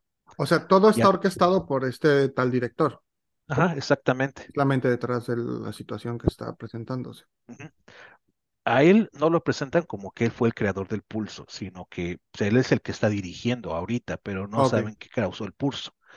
Pero él está procesando, como así lo menciona, procesando a la gente que no se, que, que no se le reseteó el cerebro, los está procesando para que se los reseteen. Y entre esos ve a su hijo, de- del hijo de Clayton, ve cómo a su hijo Johnny le procesan el cerebro. Entonces él, pues, él va desesperado al lugar donde se están encontrando, donde se están reuniendo, donde el director le está diciendo, ven y búscame, ven acá, ven a ver si, si es, si eres tan, A ver si tan machito. tan machito como dices tú. Pues ahí va con todos estos y entre todos estos arman una- un plan en el cual meten un montón de explosivos en un camión de helados, llegan en el camión de helados a donde está el, el director, dejan el camión de helados ahí, ya ellos los meten en una especie de, de ¿cómo se llama esta cosa? De, de, de vagón de tren o de una caja de estas de, Un contenedor. De contenedor, pero que tiene una ventana por la cual nada más cabe el chavito, Jordan. Entonces, pues en la desesperación de todos estos, cuando llega la noche, pues todos los, chav- todos estos eh, los caminantes nocturnos se tienen que resetear, tienen que recargarse. Entonces hay un montón y entre esos está el director. Allí está presente. O sea, el director es, es parte de estas personas que están con el cerebro reseteado, sí, pero tiene una conciencia él para hacer como toda esta orquestación. exactamente. Ok. Entonces ahí está metido en medio junto con estas personas y se les ocurrió que es la mejor oportunidad. El camión cargado con explosivos hasta el tope. Están en el lugar, pueden cargarse a todos y de alguna manera tratar de liberar esa parte, que es lo que creen. Entonces lo que ocurre es que se sale por la ventanita Jordan, lleva el, eh, el, eh, digamos, el fusible para poder activar estos explosivos y de manera remota, eh, para que no le leyeran la mente a ninguno de ellos. El, el especialista en explosivos, este Ray Wisenga, le escribe cuál es un número telefónico de un celular que le da al que tiene que llamar para que active el fusible y vuele la camioneta. Entonces, para evitar que, que a cualquiera de los demás les pueda le- le- leer el cerebro y saber cuál es el plan y la contraseña para poder activar el número telefónico para activar el, fusible, él lo escribe en un papel, se suicida, eh, se lo entrega a esta persona y le dice expresamente no lo abra sino hasta el último minuto. Y entonces ya es cuando el chavito regresa, se mete al contenedor, abre la nota este Clayton, ve el número, marca el número y ¡pum! se vuela a todos. incluyendo al director. Ok. Entonces tú dirías ahí, pues ya terminó todo. No, porque la gente que tiene el cerebro reseteado todavía tiene el cerebro reseteado. Entre el, toda la masacre y los pedazos de carne y colgajos que te puedas imaginar bien gore, encuentran a- al hijo de, de Clayton, a Johnny, medio, medio ileso. Pues Johnny dice, pues ¿qué voy a hacer? Me lo voy a llevar a mi casa.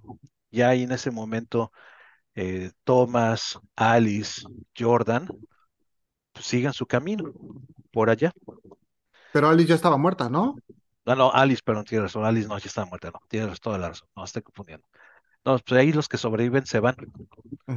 Se van y Y pues ahí Clayton se nos queda con dejan, el- como el epílogo, nos dejan a Clayton con su hijo que lo empieza a ver más como un ser primitivo, como una especie de chimpancé. No diríamos que el chimpancé es primitivo, pero comparado, valga la expresión, lo empieza a ver como una especie de chimpancé que a veces le da por hacer caca fuera de la casa eh, y de esconderla abajo de un montón de, de hojas. A veces le da por comer, a veces le da por salir desnudo a la calle. eh, cuando tiene calor, no habla, eh, nada más funciona como un animal. Entonces él tiene una idea loca, este Clayton. Dice, bueno, pues si una llamada telefónica le reseteó el cerebro y si en la informática reseteando dos veces puedes hacer que una aplicación funcione, pues vamos a intentarlo otra vez. Y ahí se queda la- el libro donde hace una llamada telefónica nuevamente Clayton y se lo pone en la oreja a su hijo, no sabiendo si le va a terminar por fregar el cerebro o si lo va a poder regresar. Ok. Eso es en el libro, está muy interesante esa parte. Ahora el director también se le llama el hombre andrajoso, Ok. también lo llaman el hombre andrajoso. En el caso de, de la película con Joe Cusack, está... Espera, espera, espera, pero o sea, ya, ya vamos a, a brincar a la película. Entonces, básicamente esto, lo que entiendo es que solo es un acontecimiento que, valga la, la- el perogrullo, acontece o sucede, y entonces a partir de ahí se crea esta conciencia colectiva y demás, y el director ve esto como una oportunidad de crear una nueva sociedad Sí, en la que todos tengan el cerebro reseteado, ¿correcto? O sea, sí, todos están en el mismo este, canal. Y está la, la resistencia, digamos, que es este personaje de Clayton, que me imagino que en la película es John Cusack, y que entonces ellos buscan que eso no suceda y buscan sobrevivir en este mundo, digamos, ya post-apocalíptico, ¿correcto? exactamente. Ok, pero nunca se sabe qué pasa después, simplemente él como que dice, bueno, yo voy a cuidar a mi hijo, que es lo que hoy me interesa, y, y ya. Exactamente, así termina.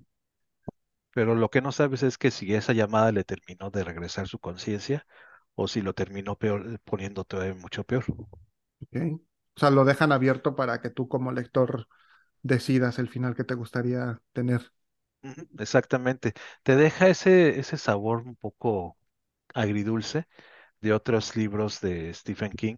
Y en particular, el sabor agridulce que a mí me dejó, me recordó de su seudónimo de Richard Bachman, de la, la larga marcha, que también termina así, muy abierto. Está, por un momento me, me, me interesó mucho la historia, pero de pronto así como que, o sea, entre lo que me cuentas, hay una parte de mí que quiere leer el libro y la otra dice como, siento que si lo leo voy a sufrir en el sentido de, no me va a gustar este, o sea, no por la historia en sí que me haga sufrir la historia, sino por el, el hecho de, güey, se me hace que, que me va a dejar insatisfecho en ciertos aspectos.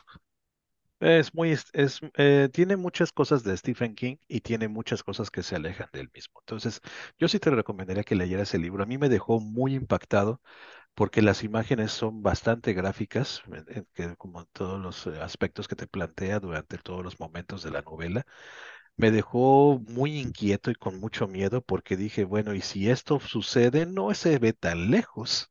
Claro, eso, eso creo que es lo que, digo, a lo mejor no a ese grado, pero ahorita me estaba yo como, eh, o sea, cuando lo mencionaste, cuando se habla de estas tormentas solares y demás, que, que, que de hecho ha pasado, ¿no? O sea, que cortan las comunicaciones, a lo mejor han sido cosa de un día y demás, pero el impacto que tiene en una sociedad como la nuestra, en la que todo está ya dentro de la tecnología y demás. Entonces, cómo todo se viene abajo, ¿no? O sea, si un día estamos hablando de algo tan simple como que se te vaya la luz y de pronto entonces tu vida, este, cambia en ese día que no tienes luz porque el refrigerador ya no sirve y la comida se te echa a perder, porque, o sea, realmente todo lo que hacemos o mucho de lo que hacemos tiene que ver precisamente con la tecnología, o sea, cuánto tiempo pasamos frente a una pantalla, ya sea de televisión, de computadora, o sea, tú no podrías llevar a cabo el trabajo que llevas a cabo todos los días con un apagón, este, igual yo, entonces, este, ¿y qué ha sucedido? Quizá no a esa escala, pero me acuerdo igual mucho de este apagón que hubo en Estados Unidos justamente cuando eh, mi hermana, hoy tu esposa, llegó allá y que entonces pues todos estábamos súper sacados de onda, ¿no? Y nosotros estábamos realmente pues preocupados de que estuviera sucediendo esta situación porque pues no podía saber nada. O sea, simplemente es como dices, te regresan a una época en la que esto que estamos haciendo no podría, no podría pasar. Entonces Sí, sí, es, es un poco como, digo, más allá de que te conviertas en una especie de zombie y demás, creo que, creo que más bien esta es la forma en que lo, quizá lo ejemplifica, ¿no? O sea, es- está como, este, ay, se, se me fue la palabra, pero como esta, eh, bueno, no, no, no la encuentro, pero, o sea, como esta comparación o esta, ay, ayúdame con la palabra, cuando es algo como similar, pero bueno, o sea, como una representación de justamente volver eh, como sociedad a esa época en la que pues, no, no existe lo que hoy tenemos, ¿no? Sí, sí, totalmente nos, nos, nos, nos bota a una, a una época en la cual estamos completamente imposibilitados de, de poder existir. No, Correcto. no, pod- no sabríamos cómo hacerlo, en pocas palabras. Bueno, No ahora habría sí, forma de hacerlo. la película. La película con Jus- Cusack está, ah, tiene buen arranque, no es parecida al libro, no, obviamente, y nuevamente la, la la misma línea que he manejado aquí es, por favor, no, no piensen en el libro, véanlo como una entidad aparte por completo. La línea arranca muy parecida, pero sí se queda muy corta. Los personajes están más o menos calzados. El John Cusack no me acaba de convencer absolutamente en el papel de Clayton. Creo, le, le creo mucho más a- al papel de, de Samuel Jackson eh, en el papel de Thomas eh, que al de Clayton realmente. Ok, John Cusack no me, eh, no es mal actor, pero no me acaba de convencer en lo más mínimo. Eh, como no me convence John Cusack, siento que le faltan matices para ahí de, de, de que, de que pueda manejar bien la situación. Es más, el, el final de la película, para no irme tan lejos, está muy, pero muy, muy diferente. Es todavía más distópico que el de Stephen King. ok. Eso sí me gustó, es un final súper incómodo, súper, súper incómodo. Ya de una vez, este, spoileanos, que, que se Ok, acaba. va el espolea, el espoleo. Ya sabes que así soy el rey del espoleo. Ok, lo que ocurre, ya te, te mencioné, es que hacen volar el, el, el camión de helados y matan a todos y este güey se va con su hijo para su casa para tratar de cuidarlo, a su pequeña bestia. Bueno, en esta mencionan, la trama va todavía sobre la idea de que si hacen volar el camión, si matan a todos, si recupera a su hijo y están caminando sobre las vías del tren con su hijo consciente O sea, con el cerebro otra vez, otra, de, otra vez de vuelta a su conciencia normal, caminando sobre la- unas vías del tren que van camino hacia su casa, despidiéndose de todos, todos con los que habían partado, y que, ay, sí, papá, me salvaste, y sí, vamos a estar juntos los dos, y vamos a estar muy bien, y bla, bla, bla. Pero eso solamente está sucediendo en la mente de Clayton. Clayton no alcanzó a detonar el camión y está caminando, dando vueltas a una torre de comunicaciones, el camión parado en medio y él es uno de los zombies que están ahí caminando junto con todos los demás. Mm, Suena, suena, o sea, es un final, creo que cinematográficamente mucho más efectivo. Es más efectivo, pero es más incómodo, porque efectivamente tú estás Sí, claro. esperando que, que lo logre y al final del día, pues eso nada más está ocurriendo en la mente de Clayton. Entonces es también va da de la premisa que no sabes en qué momento él se convirtió en un zombie. Sí, sí, sí. O sea, y que, que incluso podrías pensar que tal vez toda la película está, oh, bueno, todo el, el tiempo en la historia él lo fue. Exactamente. Mm, Me, me gusta, ¿eh? Que digo, ahorita hablando un poco, y no tiene mucho que ver, pero es un poco este final cinematográfico que da en su momento Stanley Kubrick a, Clockwork Orange, que a mí lo personal me parece mucho más efectivo, eh, tanto en el cine, incluso a lo mejor en el libro, este, que hubiera terminado así, ¿no? O sea, y que no es este final en el capítulo 21 de Clockwork en el que la historia es, es diferente y quizá mucho más optimista y mucho más positiva y el final cinematográfico que le da Kubrick es brillante. Entonces, a mí en lo personal digo, no conozco Cell, el libro, tampoco vi la película, pero creo que así como me lo estás pintando, me, me suena mucho mejor. Mm, Yo creo que es lo más rescatable de, de la película como tal. Pero John Cusack Pero, no. pero sin Joe Cusack. ¿Quién te eh, hubiera gustado? híjole, para McGregor. poder. No, a él no. Ah, yo creo que para poder reemplazarlo a él, eh, tal vez su- me hubiera gustado ver a un Matthew McConaughey. Ok, Como que le creo que le, le creo que le, quedaría más en el papel de Clayton. Que Matthew McConaughey, igual lo platicábamos antes de, de empezar en esta de la Torre Oscura, que me dices que te gusta su papel. Entonces eso habla de que a lo mejor está bien para meterlo en la obra de Stephen King adaptada al cine, ¿no? Yo siento que sí, que es uno de los personajes que podría adaptarse mejor a él. Él y Jared Leto. Mm, qué curioso que lo mencionaras, no, no sé, tampoco me parece a mí como, digo, ha sido muy, este, como, mucha gente le gusta, yo a mí tampoco me gusta Jared Leto tampoco, ni McConaughey me parece así como un excelente actor, pero bueno, curioso que mencionaras esos nombres. Sí, esos dos, estos dos están muy buenos para eso. Ok, pues ahí está la segunda, pues no sé si es recomendación o recomendación, pero para que igual si se quieren dar ahí como la escapada, ya sea a la novela o al, o a la película, pues que la puedan ver. Es muy extensa esta novela, o sea, digamos No, hasta eso que no, está, es, es de los trabajos medianos de, de, de, de mediometraje de, de Stephen King, está rondando las 500 páginas posiblemente. Doctor Sueño no te lo pregunté, pero me imagino que sí es mucho más extenso. No tanto tampoco, Tampoco. e- es bastante más, eh, más eh, corto de lo que podrías pensar, son, pues, estará rondando las 400 y algo de páginas. Ok, ok. Eh, te voy a hacer una pregunta antes de que nos mandes a una canción y a un corte. En ese sentido, porque eh, has mencionado ya que a ti no te ha realmente satisfecho mm, pues casi ninguna adaptación cinematográfica de Stephen King, quizá alguna sí, pero o sea, ¿considerarías que es como un autor eh, este, que es muy difícil adaptar su obra al cine? Yo creo que sí, lo que sucede es que es tan vasto en los detalles que adaptarlo a, a- la cámara chica se hace muy difícil.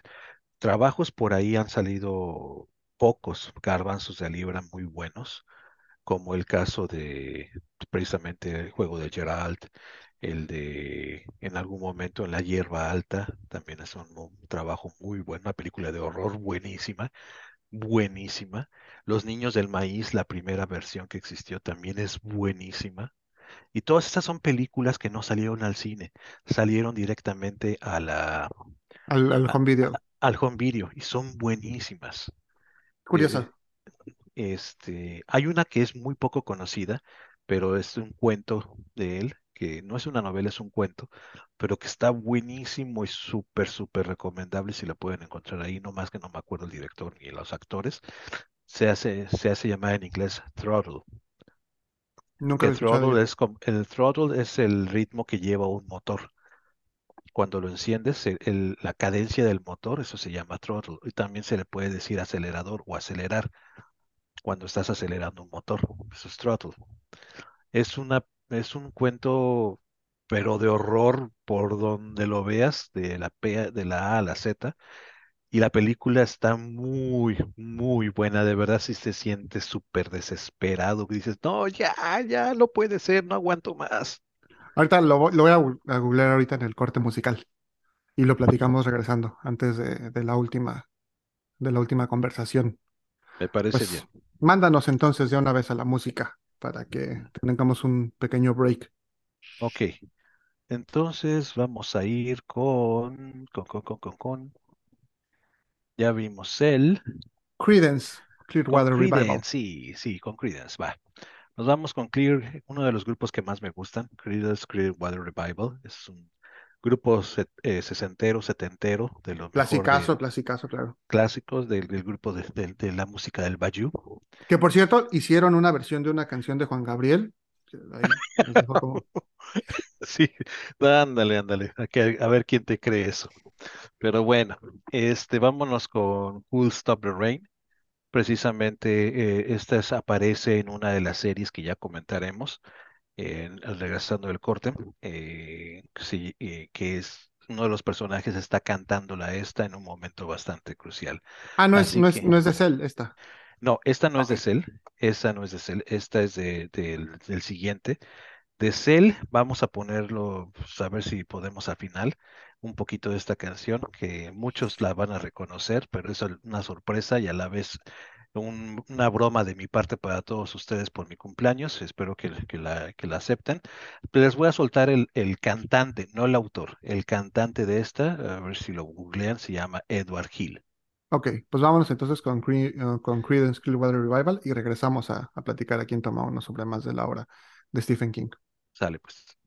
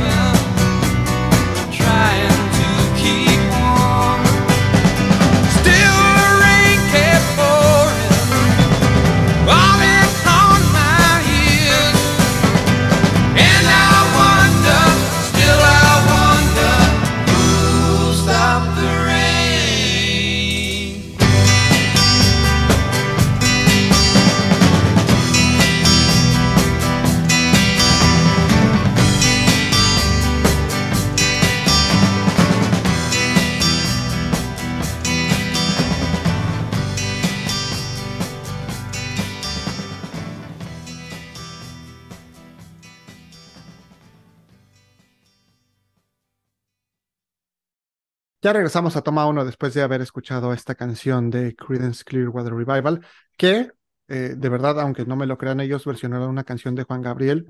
El título original de la canción es Gracias al Sol y ellos hicieron un cover que se llama Have You Ever Seen the Rain. Si pueden buscar la versión de Juan Gabriel, la original es buenísima eh, para que se puedan ahí reír un rato. No, es muy, la verdad es que sí es, sí es ahí un, este, pues un intento muy, muy feo del Divo de Juárez.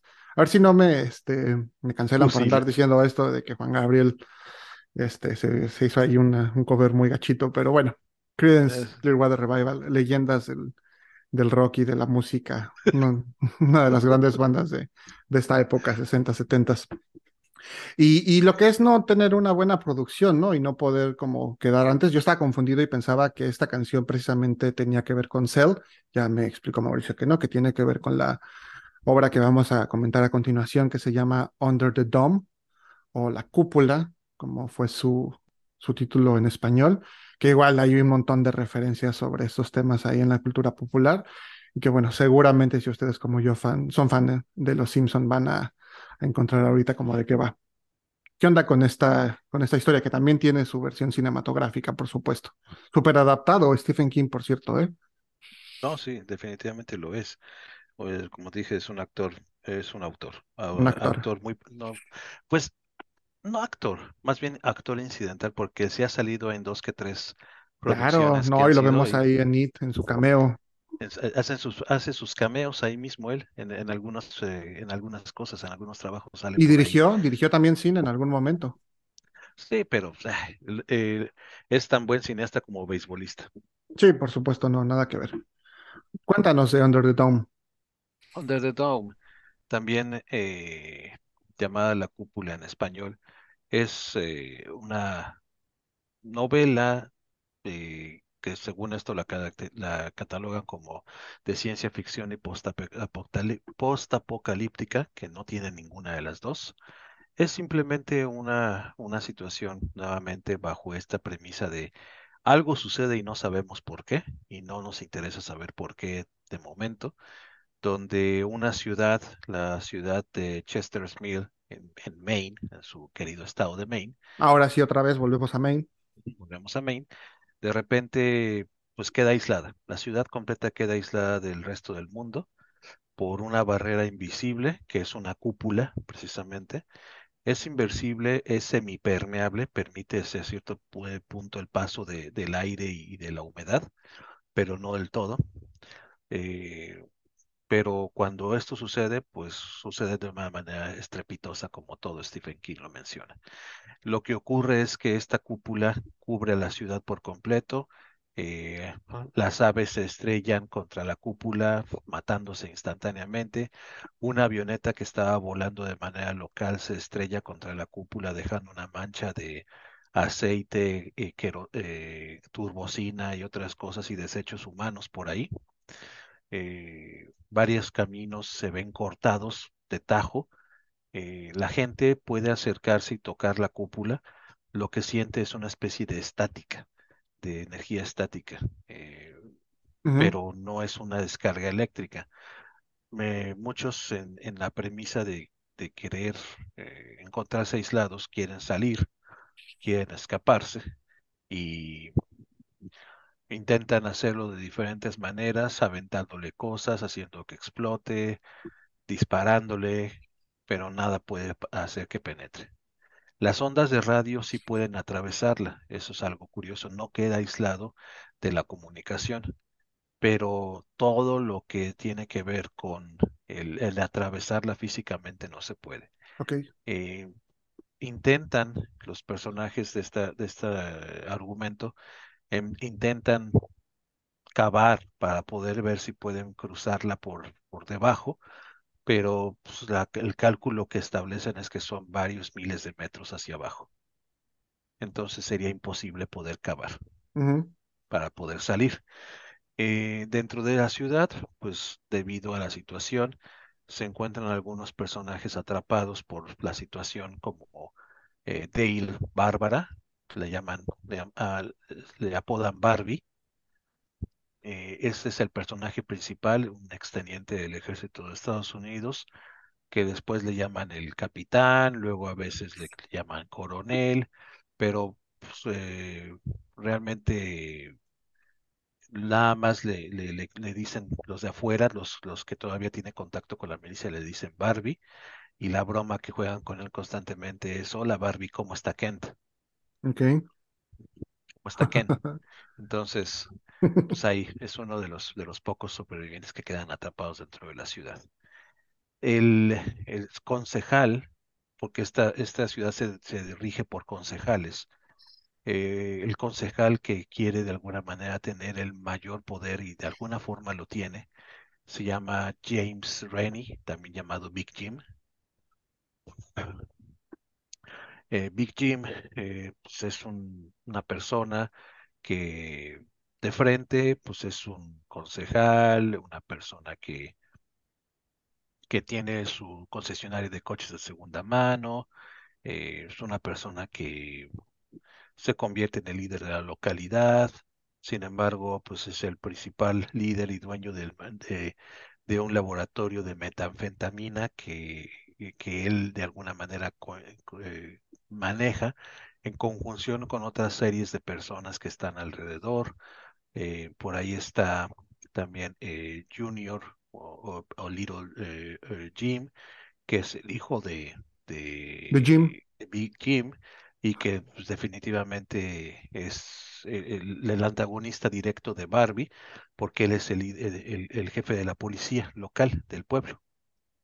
Entonces a él desde, un- desde la llegada de Barbie no le cae bien y pues, empieza a tener una tirria y se la mantiene durante toda la narrativa. Eh, Julia Shumway, que es la periodista del periódico local, que es la que se dedica a investigar todos estos asuntos de qué pasó, por qué está pasando, que de repente se, se roban las bombonas de gas butano y no sabe por qué, y el jefe Jim o Big Jim no dice nada, y en vez de que ayude, pues eh, por el contrario empantana más las cosas. Eh, eh, Rusty Everett, que es otro personaje ahí también, que es el, a- el ayudante de medicina del hospital y que de alguna manera está enlazado ahí con eh, la policía local, tiene dos hijas pequeñas y que al final del día eh, se tiene que ocupar del hospital y de toda la at- at- atención médica sin realmente una preparación fija porque pues, queda completamente separado de- del mundo exterior, porque el, el, el- el médico está afuera, se había salido antes de que cayera la cúpula. Entonces él se queda ante, la, ante esa situación de, bueno, ¿y ahora qué voy a hacer? Y Big Jim lo amenaza con que pues, tiene que trabajar eh, si, si no, si no, pues lo mata, pocas palabras. Y entre esos hay un montón de, de personajes secundarios que, que realmente tienen muy poca eh, intención, pero hay unos capítulos interesantes en, en la novela que, que llaman la atención y algunos son divertidos. Y te voy, te, te voy a comentar por qué. Entonces, al final con, la- con estos, estos personajes lo que ocurre es, la cúpula cae, Barbie se queda adentro, Barbie al ser un ex militar, pues tiene conocimiento de, de cómo hacer organización, logística, manejo de personal, manejo, eh, tiene dirección, es un líder nato. Y él, pues al ver todo lo que está ocurriendo, empieza a, tra- a tratar de organizar alguna forma pesquisas y, Pero se llama la Bárbara gente. y es un señor. Se llama Dale Bárbara. Ah, ok, yo dije que Entonces Barbie, vamos a poner es Bárbara, Barbie. Bárbara. ¿no? Entonces Barbie, pues, lo que hace es eh, organizar todo esto a, a la periodista y a todos los demás para tratar de entender qué es el problema y, y sobre todo el problema más grande que es qué es lo que está escondiendo Big Jim y qué es lo que está escondiendo Junior y qué es lo que están escondiendo todos. Los mafiosillos. hay, hay, hay un sacerdote ahí que también le ayuda a Big, a Big Jim, que está involucrado. En pocas palabras, todo el pueblo tiene algo que perder si se descubre. Big Jim tiene el laboratorio de metanfetaminas, él se roba las bombonas, él tiene los contactos, eh, los demás también hacen lo mismo, hacen cara, hacen como que no ven y hay una especie de psicótico drogadicto ahí que es el que se dedica a producir la metanfetamina en piedra, en bloques gigantescos según esto, y que lo están escondiendo por todos lados y allí está metido inclusive el mismo sacerdote, está involucrado en tratar de, eh, eh, porque también se lleva su tajada de la venta de estos eh, narcóticos. La policía, pues no hace ojos, no hace buena cara porque también es el hijo, su hijo, el jefe de la policía, pues obviamente no lo va a perseguir a su papá. Y la periodista, pues quiere desentrañar de qué está ocurriendo. Sin embargo, ante todo esto, bajo la situación de que la gente no puede salir del pueblo, pues el espacio que de repente se era muy amplio se empieza a hacer cada vez más pequeño y más pequeño y más pequeño.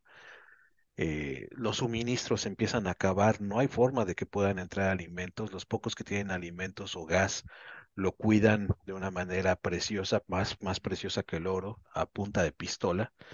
Eh, los ánimos empiezan a caldear en ese sentido, la gente se empieza a desesperar y empiezan a cometer cualquier cantidad de atrocidades que jamás pudieron ellos haberse puesto a pensar que lo iban a hacer. hay un capítulo, digo, a veces divertidos, porque hay un capítulo dedicado a, que eh, un perro de, un- de la primer, de la tercer concejal de este pueblo, eh, desde su perspectiva del perro, o sea, lo ponen así, desde la perspectiva del perro y desde un pensamiento del perro, eh, ayuda a que la, la- la periodista encuentre un sobre de evidencias que la tercer concejal había conseguido para poder demostrar que Big Jim era una persona corrupta y todo el negocio de las metanfetaminas. Entonces, eh, eh, este perrito, desde su perspectiva, a veces muestra de que, ah, pues háblale a ella. No, no, no, háblale a la otra ella para que venga y te dé de comer. A veces hay algo bueno que comer y para que tome el sobre. Entonces es como si el perro Me toca sobre, ¿no? casi, casi. Está interesante, está divertido ese, este capítulo. Pero bueno, al final del día, lo que va ocurriendo es de que eh,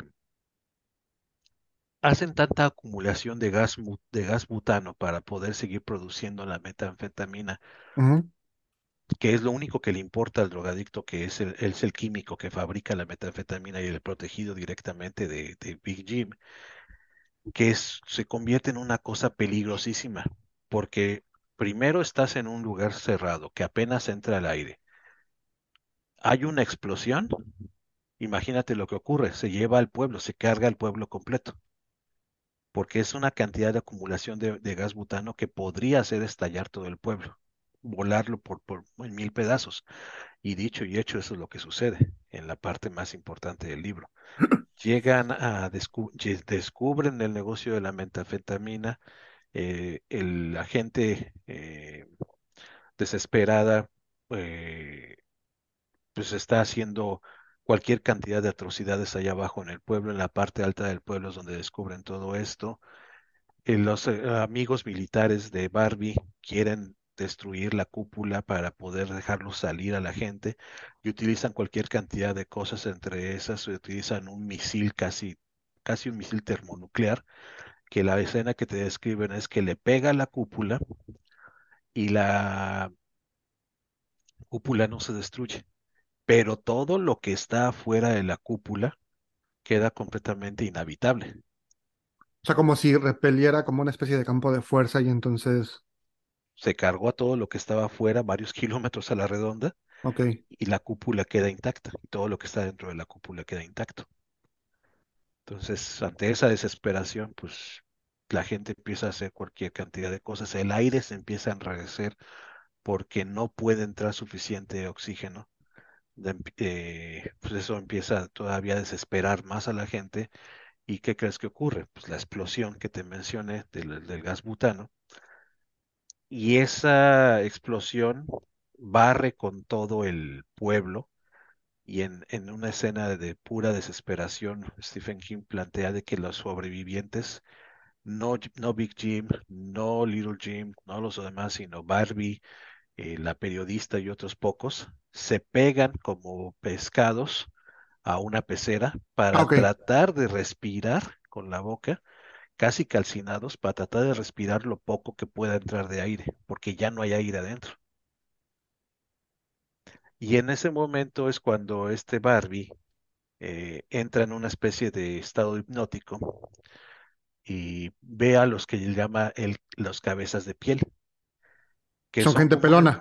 No, no, no, o sea, así Ah, les llama cabezas de piel porque lo único que ves como una especie de cuerpo de niño, o sea, como, pero imagínate un niño como de unos tres o cuatro años, como de cuatro años promedio, de ese, de ese tipo de tamaño, eh, pero en vez de tener facciones en la cara, es como un balón de piel Ok.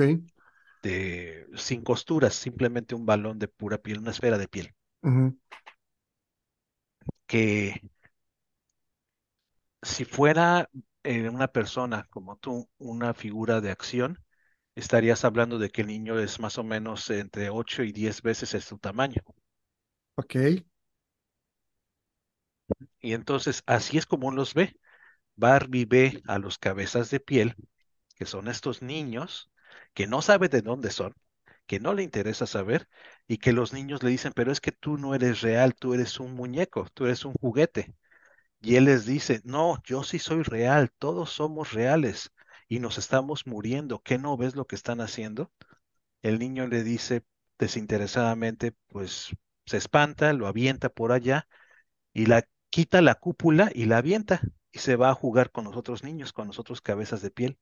Y en ese momento es cuando mágicamente la cúpula desaparece. Entonces resulta ser que el pueblo y todo lo que estaba alrededor era un juguete de los cabezas de piel. Ok. Y los cabezas de piel eran niños. Niños reales. Ajá, Niños haciendo como Niños jugando. maldades, pues, bueno, o sea, jugando. ajá, niños jugando. Ok.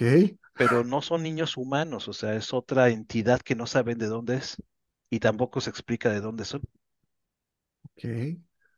Está, estoy un poco conflictuado aquí, Mau, porque yo, ah, yo hice referencia a Los Simpson y pensaba yo que Los Simpson habían tomado como esta trama de la película como basados en este libro, pero estoy aquí haciendo un pequeño research y me doy cuenta que Los Simpson, la película se estrenó en 2007 y el libro se publicó en 2009.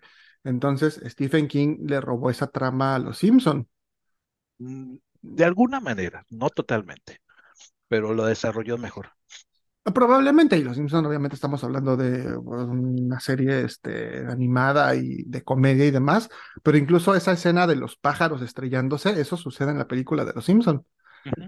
Entonces, y los gatos están esperando abajo. Entonces, señor King, ahí tremendo plagio, yo ya lo hubiera demandado. Y aparte, dije erróneamente de la adaptación cinematográfica, pero no se hizo una película, se hizo una serie. Una serie que creo que fue de HBO, si no mal recuerdo. No, creo que no, fíjate. no me acuerdo de dónde, pero es una de esas productoras grandes. Yo vi nada más la mitad de la serie, está dividida en dos facciones, creo que son 20 capítulos o 22, no recuerdo. No recuerdo cuántos, pero yo nada más vi eh, casi la mitad, CBS, CBS fue la, la otra mitad completamente la vomité. Ok. Eh, te voy a decir por qué. Porque se supone que estaba muy apa- eh, aparejada con el libro. Y desde un inicio sí te muestra muy lentamente eh, que va aparejada al libro y de repente toma un camino divergente, pero por completo, en el cual se sacan cosas de la manga que no sabemos de dónde, eh, que no aparecen en el libro, que no es en el canon y que de hecho el mismo Stephen King, a pesar de que estuvo dentro de la producción de los capítulos y como guionista, llegó un momento en que dijo, pues esto no va, y les valió a CBS y lo lanzaron con todo. Y terminó siendo una de las peores adaptaciones dicha por él mismo. Qué curioso, qué curioso. La verdad es que esta sí, por lo que me has descrito, no, no me llama la atención. Me imaginaba un final así como este giro de tuerca, o sea, que, que iba a terminar como algo así, o sea, se me hace también como una especie de Toy Story, ¿no? O sea, los, los juguetes ahí adentro del, de la cúpula, que al final de cuentas resulta que es como este, pues, ¿cómo llamarlo? Microverso en el que están unos niños jugando, niños no humanos o como quieras, y que este, los juguetes tienen sentimientos, pero está como muy, se, me hace muy bizarro. Está completamente fuera de, de toda esa situación. No hay un giro de tuerca, ¿no? Pero, la, pero es el No, sello pero sí es un, sí es un poco de giro de tuerca, o sea, porque, Pero, pero no totalmente. Pero aquí hay más bien un- un- una situación curiosa que muy al estilo de Stephen King, se saca de la manga, como todo mago, se saca de la manga el as para explicar lo que no puede explicar. Ya sabemos sí, que Stephen King es, es alien, es un ser de otra dimensión, es un demonio que no sabemos de dónde vino, y en este caso, siguiendo fiel a su idea, son unos niños de otra posible dimensión que están jugando eh, con sus juguetes. wow. Entonces la serie para nada la recomiendas. No, la verdad es que, sea, empieza más o menos con un buen ritmo, por ahí del, del quinto capítulo se cae estrepitosamente, ya para el, para el décimo capítulo dices, no, ya mátenme, no quiero ver nada de esto. Ok, entonces ya lo escucharon, el libro sí, la serie no, esa ni siquiera vale la pena que le echen un ojo. ¿Y por qué te gusta el libro? Porque así, honestamente, como me lo estás relatando, la verdad es que a mí sí ese sí no me llamó la atención en lo más mínimo. Me gustó por esta premisa, por ver cómo, yo lo veo así, por ver cómo la malicia de un niño no es tal más que tratar de jugar con algunos juguetes. Bueno, no sé si tú lo hiciste, yo sí lo hice de niño, que teníamos las hormigas, las atrapábamos las hormigas en el jardín, las metíamos en una botella y, veíamos cómo se comportaban cuando la botella no tenía forma de, de alimentación de oxígeno, hasta que se morían todas tus hormigas, o las Sí, catarinas o demás. Sí, no, nos hace pensar en toda esta serie de experimentos que ha llevado a cabo la humanidad du- durante muchos años en cuestión de con otras especies y demás, ¿no? O crear como estos este, sociedades eh, cerradas y poder observar cómo el encierro puede afectar eh, a otras criaturas, incluso a los mismos seres humanos. O sea, pensar en todos esos experimentos que seguramente se han realizado. Digo, no voy a hablar de algo como Big Brother o esas cosas que si fueran reales sí sería muy interesante poder observar cómo se comporta este, pues una sociedad de humanos bajo estas condiciones. Creo que eso es lo que podría parecer interesante de la premisa inicial, ¿no? Que también tiene que ver un poco a lo mejor con esto de Cell y cómo, eh, pues, si en ciertas condiciones los seres humanos nos podemos volver completamente locos y como tú mencionabas, llevar a cabo ciertas actividades eh, aberrantes, pero sí como que no, no sé, o sea, como que de inicio me, me interesó pero ya cuando empiezas a, o sea, no, no, no veo como la razón de ser de todo lo que mencionas, pues está como raro. Digo, supongo que es que es fiel a Stephen King como dices, pero como que Yo, sí. mira, yo, yo sí te recomendaría que leyeras el libro. No es un libro pesado, no es un libro de hecho corto, estará rondando las 350 páginas. No- es un libro relativamente fácil de leer.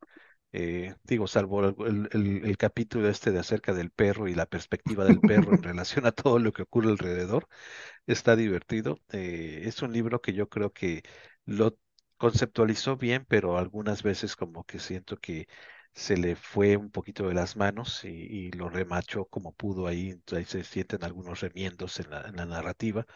Pero está interesante, la premisa es interesante, es un libro eh, que, que, que se recomienda para poder entender un poco estos giros inesperados de explicaciones eh, inexplicables con las que cuenta Stephen King en su repertorio para poder eh, aterrizar una idea que tiene muy poco de dónde sostenerse. Sí, no, no estoy un poco así como que, ¡ah! En shock. Ya lo habías mencionado, lo habías mencionado que, que tiene este tipo de finales o este tipo de explicaciones en las que es como, ah, pues pasó y ya, ¿no? O esta es la explicación. Muy al estilo de los Simpson, ¿no? Así como de, bueno, sucedió esto y vamos a darle vuelta a la página. Bye. Exactamente, entonces es muy, muy, muy, muy del autor completamente ese tipo de cosas. Es, es un, es un buen trabajo, eh, a mí me gustó, es un libro que, que sí les recomiendo leerse, de, de verdad la, la serie es infumable, a menos que a ustedes les parezcan estas historias que podías, tipo Polo Polo, que es un chiste que podías contar en 30 segundos, lo alargas tres horas, Ujú. algo En paz más descanse, Polo Polo. naturaleza. Sí, por cierto, se murió el, el maestro del stand-up mexicano. Eh, pues yo creo que que en ese sentido es lo que sucede con la serie. Es una historia muy sencilla que in- innecesariamente lo alargaron y se convirtió en una cosa, una basofia. Ah, pues sí, tengo, tengo sentimientos encontrados. Yo creo que Doctor Sueño sí le voy a dar, al menos a la película, la oportunidad. El Resplandor la vi, tampoco puedo decir que me guste. O sea, sí me gusta Kubrick, pero creo que ya lo mencioné la, la vez pasada, como que la película no, ni me atrapó, ni la entendí, ni la disfruté mucho, ni por Jack Nicholson, ni por Kubrick. Y este, pero Doctor Sueño como que sí, o sea, por lo que contaste más o menos me, me, me interesó un poquito más. Sí, sí, sí, vale la pena. Doctor Sueño vale mucho la pena. Cell, vean la película, está interesante la, la propuesta que, que mencionamos, eh, salvo la actuación infumable de, Ja- de John Cusack, pero los demás está bien, Que ya se sabe en el final, para que no. Para que no haya sorpresas. Acá también es eh, eh, una cosa muy similar.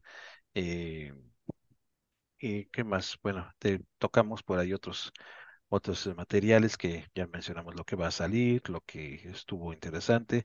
Si tienen oportunidad de leerse La Torre Oscura, de verdad se las recomiendo muchísimo. Son ocho novelas, se van a aventar por lo menos un año. Si son muy, muy, muy, muy rápidos en leer, igual se lo avientan en seis meses. Eh, es muchísima información, es muy, muy, muy densa, pero así como el universo Marvel, el universo DC y los multiversos y contraversos y lo demás verso, este también tiene ramificaciones en absolutamente todas sus, eh, sus novelas de alguna manera de pasadita por ahí. Si pueden, véanse la película. Está también palomitera, la recomendamos. Estaban platicando eso antes de, de entrar al aire. La, la película de La Torre Oscura, creo que está en Netflix. eh, la produjo Netflix, si no mal recuerdo. O HBO, una de esas dos. eh, no recuerdo, pero es una película que está ahí, más o menos interesante. Sin, no es para que se hagan eh, una, eh, el evitarse leer las ocho novelas es simplemente para poder tener un contexto muy, pero muy ligero de la película. Si no han leído nada de La Torre Oscura, no pasa nada. La película está muy bien llevada de inicio a fin con eh, eh, Idris Elba y Matthew McConaughey en ese personaje de malo aquí, del, del mago oscuro de Matthew McConaughey, que está fabuloso, me encanta. Y el personaje de Idris Elba también me gustó, pero tal vez no le queda un poquito corto ah, se le queda un poquito corto a, a- a- con, con el personaje del principal que es el pistolero, el gunslinger. Yo siento que en ese sentido, en vez de Idris Elba, Iwan McGregor. no, yo hubiera puesto a Hugh Jackman. Ok. Mm, Yo hubiera, siento que se tiene más, más, más apariencia, más forma, más tablas para un Hugh Jackman. Y claro, a mí me hubiera encantado, obviamente no se puede, pero me hubiera encantado ver a un, a- ay, ¿cómo se llama? A un Clint Eastwood como el pistolero. No, pero que, años. que regresarlo, que hace 40 años, ¿no? 40 años aproximadamente, pero así me hubiera encantado, o sea, verlo como el pistolero. Que extensa, extensa la serie de estas novelas. Creo que sí es un reto. Yo creo que ya vi, ahí sí que tendría que ser un poco a lo mejor para gente mucho más versada en Stephen King, ¿no? A lo mejor visitar otros trabajos antes y ya si te gusta, entonces decir, bueno, ya me meto con esta serie de novelas, porque sí siento que es como un reto bastante importante. Sí, porque estamos hablando de ocho novelas canónicas que son secuenciales en- a lo largo de 25 años, eh, reales que son los que le tomó escribirlas, eh, y eh, ramificadas de donde toma y se van uniendo con la Torre Oscura. Estamos hablando de aproximadamente 12 a, a 15 trabajos más. Sí, sí, que eso sí es algo que, que ya habíamos comentado acerca de este autor, que pues muchas de sus historias suceden como dentro del mismo universo y algunas se conectan, ¿no? Hay personajes que aparecen por ahí de repente en otras obras, entonces como que pues todo está dentro del mismo, del mismo universo. Como decías ahorita que está tan de moda todo este tema de el universo Marvel y el universo no sé qué y demás, pues ahí está. El multiverso King. El multiverso de Stephen King, correcto. A ver qué Sí, más nos entrega en los próximos años. pues ahí les recomiendo que, que estemos al pendiente en lo que nos dura Stephen King.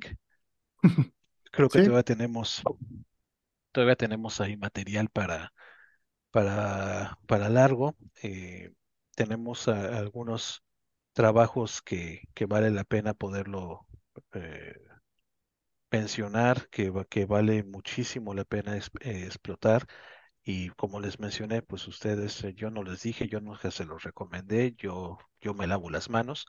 Si tienen ahí conocimiento de cómo bajarse libros gratis de algún portal, pues háganlo mientras se pueda, mientras no sea totalmente ilegal, que sí lo es, pero no totalmente en algunos lugares.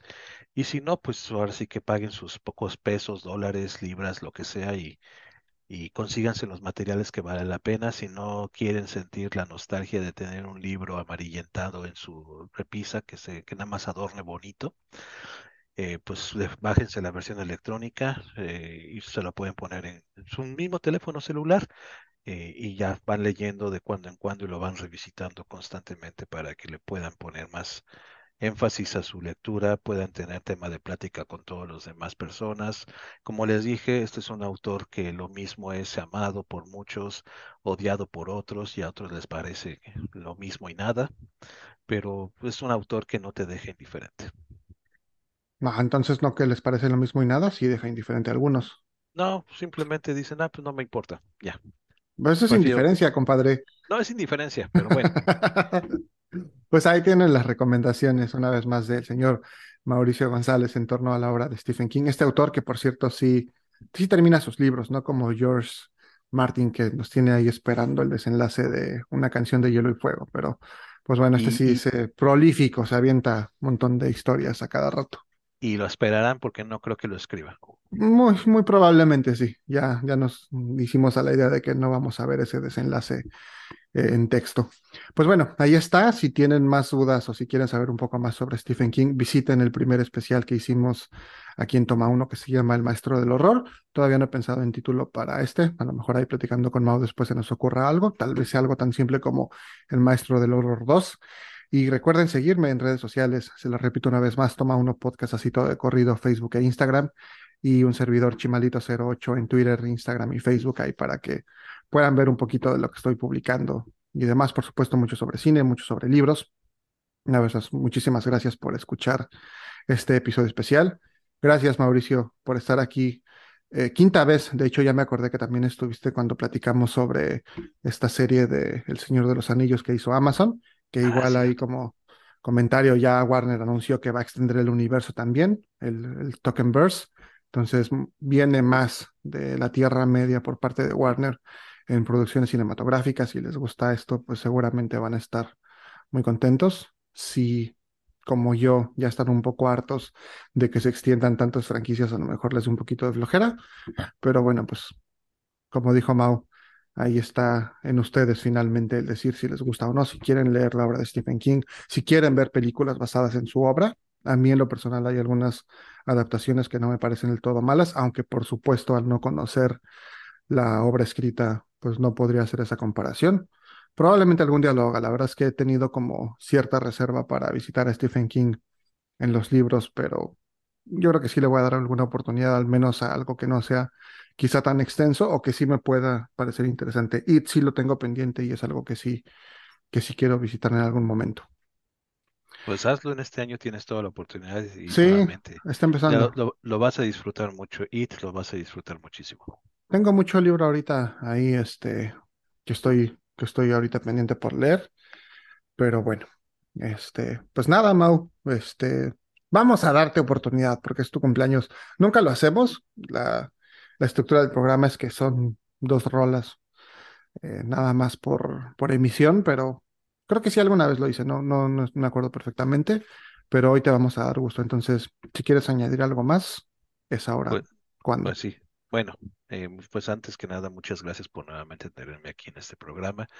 Muchas gracias a todos los eh, escuchas, eh, inter- escuchas, o no sé cómo decirles, eh, por, es- por estar aquí, por permitirme estar compartiendo con ustedes este pequeño pedacito que, como dicen por ahí, y termina infectando a otras personas y e influenciándolas para que tomen decisiones tan locas como ponerse frente a un micrófono. Gracias nuevamente.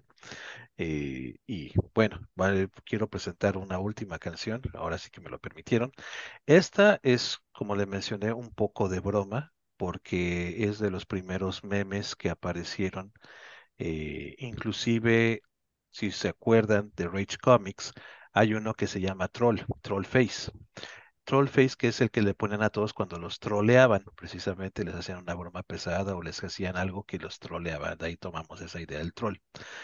Pues bien, eh, hay una canción que se llama Estoy muy feliz por estar de vuelta a casa, eh, grabada eh, en la televisión rusa de los 60 por el, el señor Edward Hill, que pudo haber pasado desapercibido por completo hasta que a alguien se le ocurrió que el estribillo que suena trololó, eh, pues se tenía que ver con troll, y eso es lo que sonaba cuando ponían la cara de troll face en algunos lugares, y el hombre disfrutó de cierta popularidad mundial ya faltando tres años antes de que falleciera.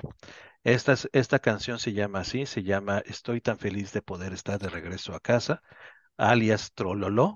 Escúchenla, no tiene letra, es un estilo de canción muy bonito que se llama vocaliz, que es muy recurrente en el jazz también. Eh, es un- una voz de barítono profunda, disfrútenla, diviértanse, ríanse o odienla, pero esta, esta es, no, no pasa desapercibida igual que Stephen King. Eh, esta aparece en la película Cell, precisamente en una de las escenas donde más grotescas, donde tienen que aplastar literalmente con un camión un montón de zombies que se están recargando y a través de su, boca se escucha esta canción, que es la que todos los zombies están transmitiendo a través de su boca cuando están descansando y se están recargando la noche.